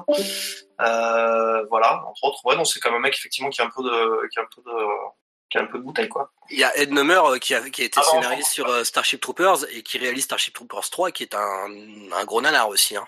C'est un budget rikiki, des effets spéciaux ridicules, un scénario complètement con. C'est un vrai nanar. C'est drôle. Euh, je pense que c'est de très second degré. Hein. Oui, c'est- enfin c'est drôle, mais c'est super second degré. Oui, je l'ai vu. Bah, je l'ai en Blu-ray, on me l'a offert. Mais, parce que moi, je, Je l'ai en DVD. je Je. Je m'auto-corrige. Josh Olson était, je confonds, c'est un autre Josh, mais c'est pas le mec a fait, enfin, le mec- a pas fait grand chose de notable d'être sorti de, sorti de, du scénar de Surveillance. Ouais. Le mec euh, qui a fait les chroniques de autre Josh. Le Eh ben, Ed Nummer, Ed Nummer, ce qui est rigolo avec Starship Ah, Troopers, c'est qu'il y a une tentative de, enfin une espèce de tentative de se réapproprier Starship Troopers, et j'ai l'impression que le mec a pas compris en fait ce que ce que Verhoeven a fait avec son scénario. Et euh, du coup, euh, tout ce qu'il est en train de réaliser maintenant autour de Starship Troopers, y compris récemment euh, Machin of Mars, là, Traitor of Mars, c'est complètement à la ramasse. Il a complètement perdu le ton euh, de Verhoeven qui était quand même extrêmement sur la corde. Il est à la fois dans un truc complètement euh, complètement second degré et en même temps avec des il vraiment on est vraiment avec les personnages, c'est très premier degré. Si je ne m'abuse, euh, il me semble que ça se voyait déjà un peu dans le commentaire audio qu'ils faisaient ensemble qu'il Oui, était pas voilà. la même longueur d'onde que, que, C'est ça. Qu'il n'avait pas forcément tout compris ou trop, tout compris à ce que Verhoeven avait fait du scénar. Quoi. Et du coup, Ed Nomer a dû comprendre un peu sur le tard que c'était euh, c'était un truc un peu euh, un gros pastiche de, de... et il a fait du coup euh, le troisième. Je sais pas s'il est sur le deuxième. euh, non, c'est scénariste. Phil Tippett, c'est Phil Tippett, le deuxième. Oui, c'est Phil Tippett, mais est-ce qu'il a il a scénarisé? Euh, bonne question. Oui, a priori, oui. D'accord. Après le deuxième, c'est un Moi, en, bon. il- en réal, euh, en réal euh, nanar euh, récent, j'ai, je place beaucoup d'espoir en, en- depuis que j'ai vu Night Fair euh, en Julien Série. Voilà. je pense que ce mec-là va aller loin, quoi. Euh, Enfin, s'il poursuit dans cette voie, vraiment, ça peut être super intéressant, quoi. Ouais. Et, et en, par- et en parlant de, de nanars français, que, que sont devenus les, les courts-métrages mais Ah, c'est pas- c'est bah, euh, vraiment nanar, ça. Oh, Shaitan, euh, Shaitan, ouais. Shaitan, euh, pour moi c'est ça. Chapiron, euh, il a pas sorti un film il y a 2-3 ans. Euh... Ah, notre, jour viendra, c'est pas. Ah non, c'est c'est l'autre, ça c'était Romain Gavras. Mais euh, Chap- non, mais il a fait un truc, Chapiron, il a pas Il avait fait Dog, Dog Pound, non Chapiron, mais ça commence à Ouais, remonter. C'était avant. Alors, déjà, il y a 5, 5, 6, 7 ans, là. Ah, voilà, la crème de la crème. Voilà, le. Pound, c'était avant, avant Shaitan. non, non, mais il a fait la crème de la crème, qui est le truc sur la grande école, Ouais, là. ouais. euh, Et sur- Dog, Dog, Dog, Dog Pound, c'était après Shaitan. Et Dog Pound, c'était c'était Ah bon, 2010. autant pour moi. Dog Pound, c'était 2010. Non, par contre, si vous voulez qu'on parle des mecs euh, nanars, oui, on peut parler de, on peut parler de, euh, merde, comment il s'appelle, euh, putain, le mec qui avait fait Bloody Mallory, là, euh, Julien. Oh putain, oui. Et du mec de, et du mec de, mais, mais il va où le monde? Ah, alors Bah, lui, ça, il a- bah, lui, il attend, lui, il attend juste que euh, Astier fasse les films Camelot, non? A priori. ça c'est important que vous Julien. Marat, donc, c'est ça Julien. Julien Marat, euh, nous dit euh, Johan, hein, qui est notre Julien encyclopédie. ouais. Ah ouais. Euh, mais lui, du coup, euh, il a rien fait d'autre euh, que. Non, Kim Chapiron, il a fait des trucs avec Ludivine Sagné, donc bon, ça va, on peut dire que ça va pas trop trop mal pour lui, quoi. Donc, euh, Ouais, ça va. il, a, il a fait quoi d'autre, du coup, le réalisateur il- de. il était, il était réalis- euh, Chapiron, il a été réalisateur. non, non, euh, Mara, le, le non, réalisateur de Bloody Mallory. Julien Marat, le mec de. Ouais. Il a fait un thriller avec Mila Jovovich. Oui, il a un truc sur euh, qui avait un dont le postulat était pas mal d'ailleurs parce que c'était euh, sur un stunt thriller où la Lana euh, se retrouve à être pourchassée par un tueur alors qu'elle souffre de euh, la maladie là qui fait que tu arrives plus à distinguer les visages. Ah oui. Tous les visages se ressemblent en fait pour toi donc j'ai oublié comment ça s'appelle ce truc là. Euh, Faces, ouais, c'est ça. Ça s'appelait Faces. J'ai pas vu le film hein, pour le coup. Euh, mais, voilà. mais il a fait, mais ça remonte à un moment. Et puis, euh, vous constaterez, il y, a- il y avait eu quand même facilement 8 à 10 euh, quoi. Donc, Alors là, on parle que de nanars, euh, on parle que de nanars récents, mais est-ce qu'il y a des nanars genre des années 20, tu vois Enfin, je sais que Na- Nanarland, sur leur historique du nanar, il, il, il datait le premier nanar à l'arroseur arrosé, qui se considérait comme absolument pas drôle et tout quoi.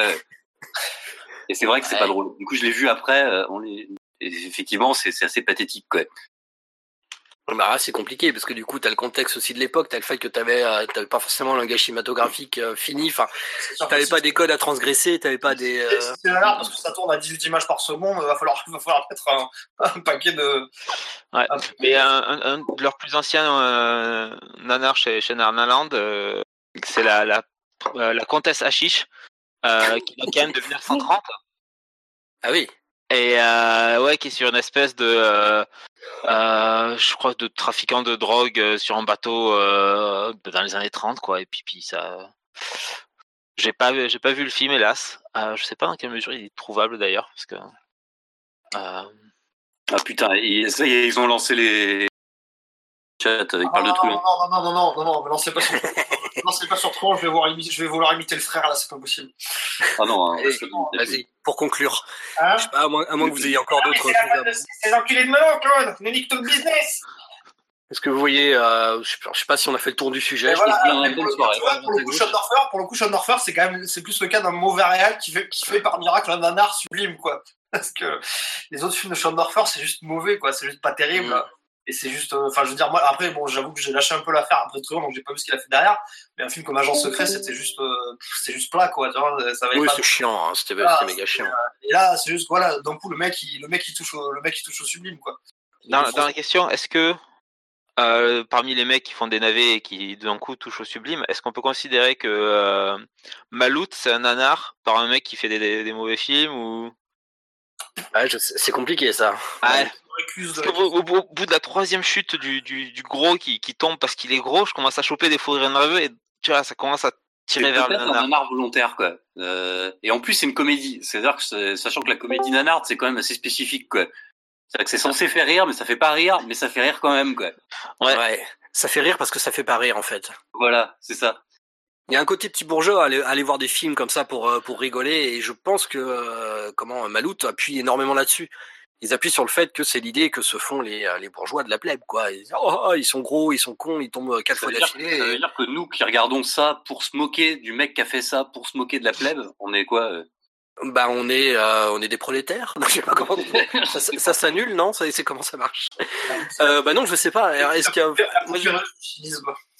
on n'a pas trop parlé aussi parce qu'il est-ce qu'il n'y a pas de cynisme un petit peu dans ce genre de démarche aussi? Est-ce qu'on n'y va pas aussi pour euh, pour rigoler Moi je suis pas d'accord avec ça quoi. Je sais que ça parlait un peu de, de pas trop non plus, mais est-ce que euh, d'ironie bourgeoise et tout machin, mais euh, moi quand je mate un nanar, c'est enfin je suis il y a des moments où t'es presque comme un gosse devant. Enfin je sais pas c'est euh, ouais. Alors c'est vrai que tu te moques ouais. Mais, ouais c'est un peu ambigu, c'est vrai.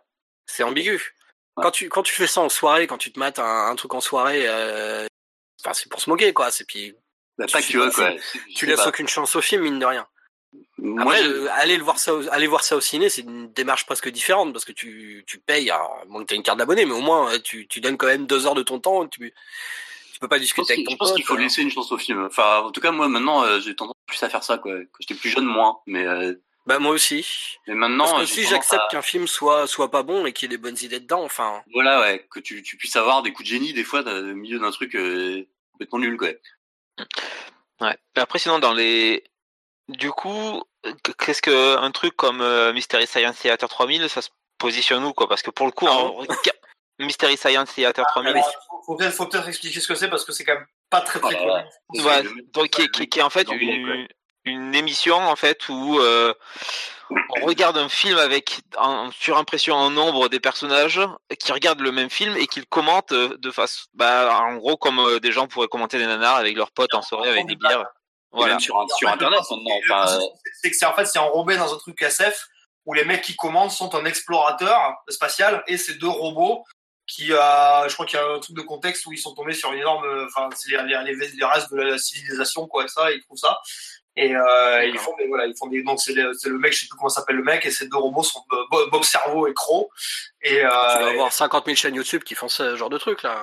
Mais c'est bah, vraiment euh, c'est vraiment précurseurs ah ben Mystery Science surtout c'est grâce à eux je pense que tu as des certains des certains des films qui sont connus aujourd'hui comme étant des euh, des, des fleurons euh, du nanar le sont parce que euh, Mystery Science Theater 3000 avait mis bah, c'est quand même apparu en 88, hein, Mystery ouais, Science Par exemple, je crois qu'un un, notamment, euh, un des plus connus euh, qui est passé dans l'émission, c'est euh, Manos The Hands of Fate.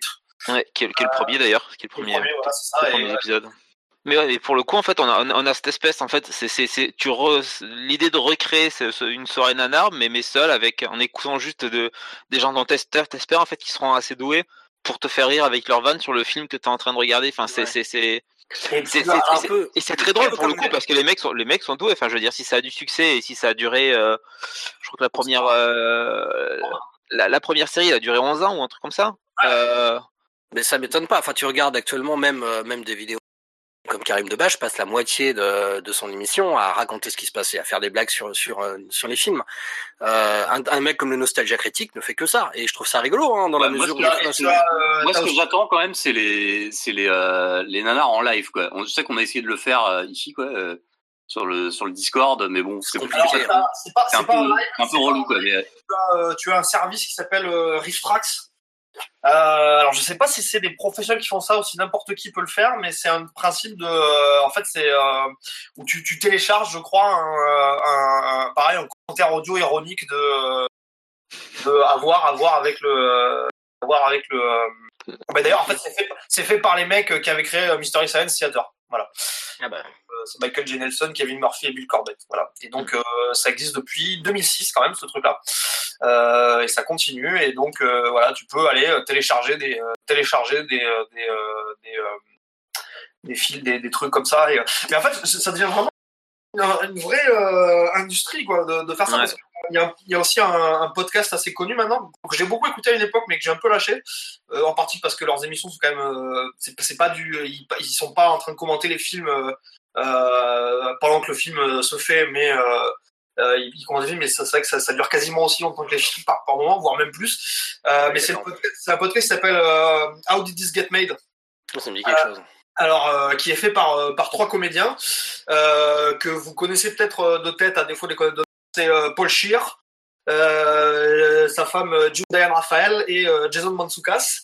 Et ils ont lancé ça il y a maintenant 5-6 ans, je crois. Euh, et c'est pareil, en fait, et en gros, ils prennent un film et ils font un débat euh, sur, euh, bah, en gros, c'est comment est-ce que on en est arrivé à faire, ce film-là, quoi. Euh, donc c'est effectivement c'est bourré de, de trucs ironiques et tout. Et alors ils ont souvent des guests. Et euh, comme c'est des mecs qui sont très très branchés euh, sur euh, tout ce qui est l'univers des comics euh, aux États-Unis, euh, on va avoir des guests euh, très très connus euh, pour euh, pour les euh, pour ça. On va avoir par exemple ils ont une tradition, c'est que chaque fois comme ils avaient fait euh, un de leurs premiers trucs, c'était d'avoir fait Fast Five avec Adam Scott. Chaque fois qu'il y a un truc avec euh, un nouveau Fast and Furious, ils font le Fast and Furious de l'année avec euh, avec Adam Scott qui vient le, le commenter avec eux. Ils ont fait pareil. Et là l'année dernière ils ont fait ça aussi pour euh, pour Triple X3 voilà, il y a plein de mecs comme ça, et ils ont eu parfois même des, euh, parfois même les, euh, les réalisateurs des films qui sont venus, notamment euh, sur euh, l'épisode où ils avaient fait Punisher Warzone, euh, ils avaient eu euh, Patton Oswalt et la réalisatrice Lexi Alexander, ils ont fait un, ils ont fait un sur Zorro, un spécial sur Zorro où ils avaient Greg Sesteros qui était venu parler avec eux. Donc euh, voilà, ils font des ils font des lives, euh, ils en font plusieurs en public. Ça. Euh, malheureusement, ce qui est un peu chiant, c'est qu'ils sont passés sur un, un réseau payant, donc les archives sont plus disponibles gratos. Donc faut un peu creuser et sachant qu'il y a quand même 5 ans euh, cinq ans d'émission à raison de c'était un épisode toutes les deux semaines je crois. Mais, Euh, mais, mais ça, pour le coup, c'est vraiment de, euh, va dire, C'est du, la- un, travail, un travail à la fois comique et historique. C'est, c'est, Ouais, on c'est de peu. l'analyse a posteriori- quoi. Et Ouais, puis, ouais. pour le On coup, on s'éloigne un peu quand même du, euh, euh, Ils ont un spectre vraiment super large qui va effectivement couvrir euh, les euh, gros nanars, euh, les gros nanars qui tâchent, c'est-à-dire qu'ils vont quand même parler de trucs comme euh, Elle comes to Frogtown euh, ou des trucs comme ça quoi, euh, jusqu'au euh, on va dire les gros accidents de parcours euh, des grosses machines américaines quoi. Hum. Euh, et notamment, ils avaient fait, ils avaient fait une programmation. euh, je me rappelle qu'il y a un été, il y a 3-4 ans, ils avaient fait une programmation d'été où ils étaient là sur euh, les blockbusters euh, qui étaient partis dans le mur. Bon, alors ils avaient mis Spider-Man 3. Euh, bon, on peut ne pas être d'accord. Parce qu'ils se disent, ils je crois que c'était au moment de la sortie du premier Amazing Spider-Man. D'ailleurs, ils, ils terminaient tous en disant. Ouais, le film, il est bizarre, on comprend pas trop ce qui s'est passé, mais c'est quand même toujours mieux que ce qu'on a en salle en ce moment, quoi. Ouais, évidemment. Donc voilà, mais ils avaient fait ça. Donc en fait, dans, cette programmation-là, ils avaient parlé de voilà Spider-Man 3, mais ils avaient fait aussi euh, Godzilla, euh, le Godzilla d'Emmerich, Speed 2, des trucs comme ça. Quoi. Ouais. Donc ils vont parler à peu près de. Nanarland d'ailleurs a lancé un podcast euh, récemment. Euh, Hein? Nanarland a lancé un Alors, podcast. Nanarland- a fait un podcast. Et sur le même principe, euh, le même principe. Alors c'est très spécifique, aussi très, c'est encore plus spécifique pour le coup. Mais euh, Daniel, euh, Daniel Andreev là a lancé avec ses deux comparses le podcast Parle à mon Luc, qui en fait se, a, a pour euh, ambition c'est des, commentaires des films de Luc Besson. Excusez-moi, Mais Mais pour le coup, c'est des, des, des, des commentaires euh, pareil euh, ironiques ou ça, ça se voit un peu, un peu plus euh, informatif comme. euh, Comme ça. Vu- Parce qu'en fait, le titre, truc- à mon avis. enfin, Ouais, remarque, t'as as raison. Le truc, c'est que euh, je, je trouve, je trouve ça assez, euh, assez rigolo qu'au final, en fait, on en arrive. euh, au début, tu commences par juger les films, puis avoir un regard, certain regard ironique sur les films et à te réunir entre potes pour euh, raconter des conneries. Et après, tu commences à juger les gens qui font de l'humour à partir des films et en te disant ah oui non mais tel euh, va dire tel groupe de, de, personnes sont, sont beaucoup plus drôles quand ils commandent des nanars que, que tel autre et t'as cette espèce de tu sais, ça, ça rappelle un peu le, le principe de l'épisode de Community où il regarde des, des kick punchers et que t'as Pierce qui se fait écrire ses vannes à l'avance parce qu'il arrive, euh, il arrive, il est frustré de pas être assez drôle pendant, euh, Ah oui. pendant qu'il regarde le film, quoi. Et, cette, espèce de, de truc où tu dis, ouais, il, f- il faut que je trouve, il faut que ce film me fasse rire, il faut que ce que je dise fasse rire les autres quand, quand on le regarde et Hmm. et, et c'est, rigolo. d'a- couche méta en fait du. Ouais, c'est ça, d'en arriver à un truc où, euh, où, le, où le film en tant qu'objet presque importe plus. Bah, ça Et, tourne un euh, peu à vide, quoi. C'est plus que du commentaire, en fait. Euh, Et ce qui compte, c'est le, bah, c'est euh, the comment qui se contente, quoi, pour euh, refaire le lien avec South Park un petit peu. C'est désormais c'est le, enfin, c'est le commentaire que tu vas faire d'une œuvre qui sera plus important que l'œuvre elle-même. C'est Ouais. un peu cynique finalement comme euh, comme démarche. Enfin, après, je sais pas ce que font Andreev, tout ça. hein, attention. Hmm. Non mais ouais, enfin c'est c'est un peu l'idée en fait de ce qu'on disait tout à l'heure quoi. Quand on te dit ouais non mais ce film là il faut absolument euh, faut absolument le voir entre potes euh, et tu fais. Mais et en même temps je veux dire et t'as t'as t'as- tu restes t'as quand même des films qui euh, même entre potes euh, resteront chiants et et ça Et le pas- cadre est différent entre potes parce que tu, euh, enfin, mine de rien, tu vas, tu viens pas, euh, tu Déjà, fais pas un bière. spectacle en fait. Déjà, t'as de la bière, oui, et tu viens, tu vas voir tes potes aussi. T'es dans un cadre différent. Euh, là, tu, là, si par exemple nous on faisait, on faisait ce qu'on avait essayé de faire d'ailleurs, on avait essayé de faire des lives sur, euh, euh, comment, euh, les visiteurs Visiteurs 3 et Malout, et euh, t'as pas toujours quelque chose à dire dessus, et euh, c'est pareil, j'ai pas toujours, on n'a pas toujours quelque chose de drôle à dire dessus. hein. Et le Oui, film est puis, pas euh, toujours drôle aussi. surtout- Enfin, Surtout que techniquement, ça, ça tient pas quoi. Enfin, c'est. euh, techniquement c'est chiant, c'est long et puis bon, c'est pareil, c'est un, petit peu c'est rigolo de regarder euh, les je trouve, Visiteurs 3, mais- ce- C'est peut-être l'avenir du cinéma ou je sais pas quoi. Peut-être qu'on Non, mais ça peut être intéressant à commenter à posteriori, mais commenter pendant, sans essayer d'avoir une vision globale du film finalement.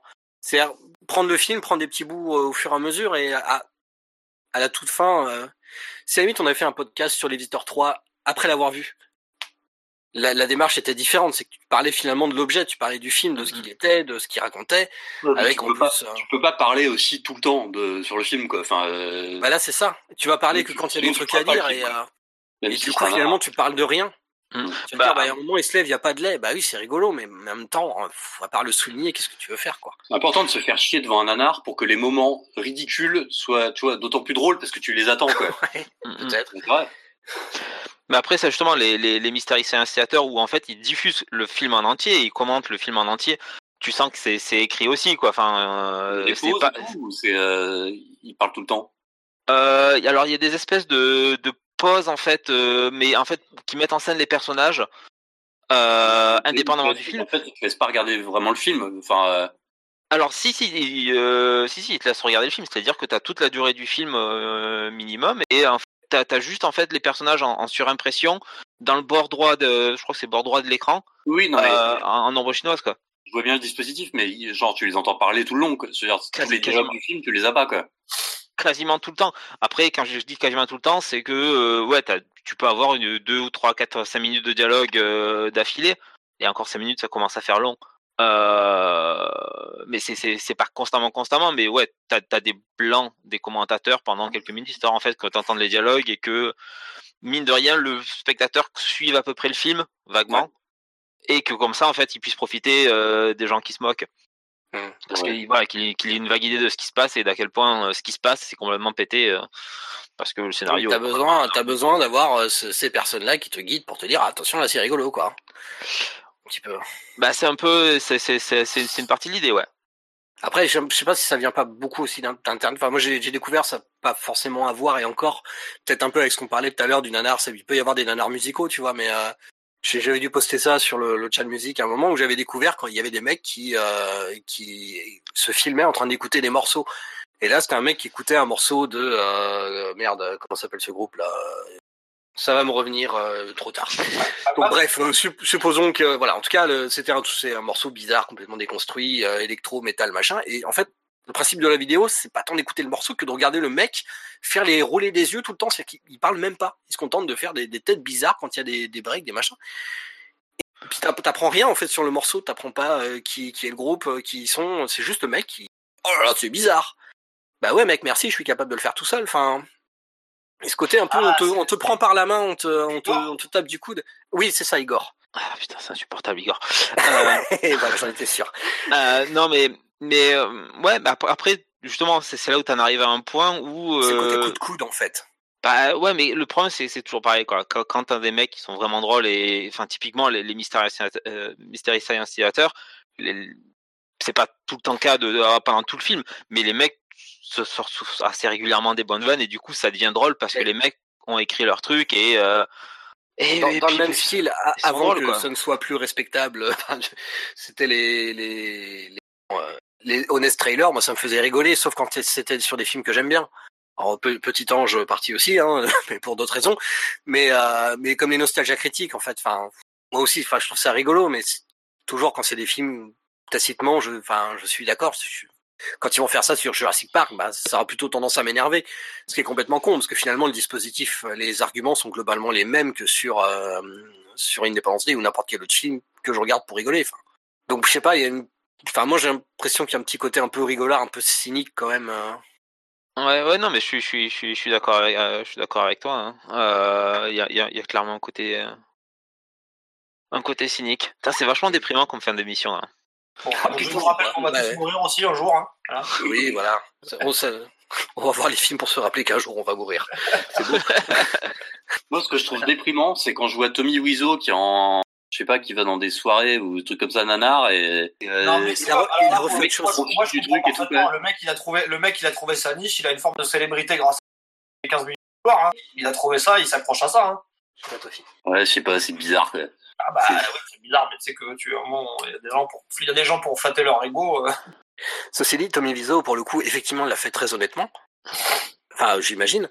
Euh, Ah oui, mais quand il, il a refait récemment, il a refait un espèce de film qui est là pour le coup complètement au second degré, qui joue à mort le côté euh, je refais The Room quoi. Alors, je sais plus ce que c'était, c'était un espèce de film d'horreur. euh, Enfin, C'est un court métrage, non? C'était un court métrage, ouais, mais c'était un truc à la Tommy Wiseau, c'est-à-dire qu'il essaie de refaire ce qu'il a fait avec The Voilà. Room. C'est seule Ah là, ça faisait rire personne. Je me même, même le mec de Turkish Star Wars, il est, enfin l'acteur euh, Kenneth Arkin, si je et qui a- il, a, il a refait, il a fait une suite à, à Turkish Star Wars il y a, il y a je sais pas, il y a 5-6 ans, un truc comme ça quoi. Euh, euh, tu vois une, enfin parce que le film a eu un certain succès avec Internet en gros quoi, et, euh, et le, le- apparemment le film est regardable et, et c'est un navet quoi. C'est une espèce de comédie qui essaie de jouer sur le, le côté nanar et tout quoi. Et c'est triste je trouve. Voilà, allez. une conclusion au revoir. est triste. Voilà. Ouais. Bon, bah. Bon. Très bien. Ah, je peux- Nanar, c'est bien quand c'est pas conscient en fait quoi. Ouais, bah oui, c'est ça. hein. Je pense qu'il y a un côté accident, un peu, enfin, sincérité, et puis euh, naïveté. alignement des étoiles. Et- Moi, je pense. hein, anti-cynique, quoi. Euh, mais au final, est-ce- au final, dans tout ça, est-ce qu'on sait pourquoi on va aller voir ces mauvais films? Parce qu'on a, on a, on a trop de temps libre, en fait. C'est ça. On est des gros branleurs. on a beaucoup trop, trop de temps libre. Mettez des pouces bleus, non? Comment ils font les autres? Je sais pas, vo- votez pour nous. Cliquez, Est-ce qu'il y a des courants, on peut voter pour nous, je sais même pas. cliquez, S, 3 étoiles. Cliquez bande de salopes, comme dirait mon Ah, mais non, mais tu vois, moi j'essaie d'être poli là. Ah oui, non, mais tu cites pas les classiques, c'est pour ça. 3 étoiles. Puis tout de suite, Mais- voilà. Dans le- Mettez des smileys tristes. Voilà. Allez, Très bien. Bon, bah, messieurs, je coupe l'enregistrement. Il y a de moi. Salut. allez, bye. Bye. Ciao.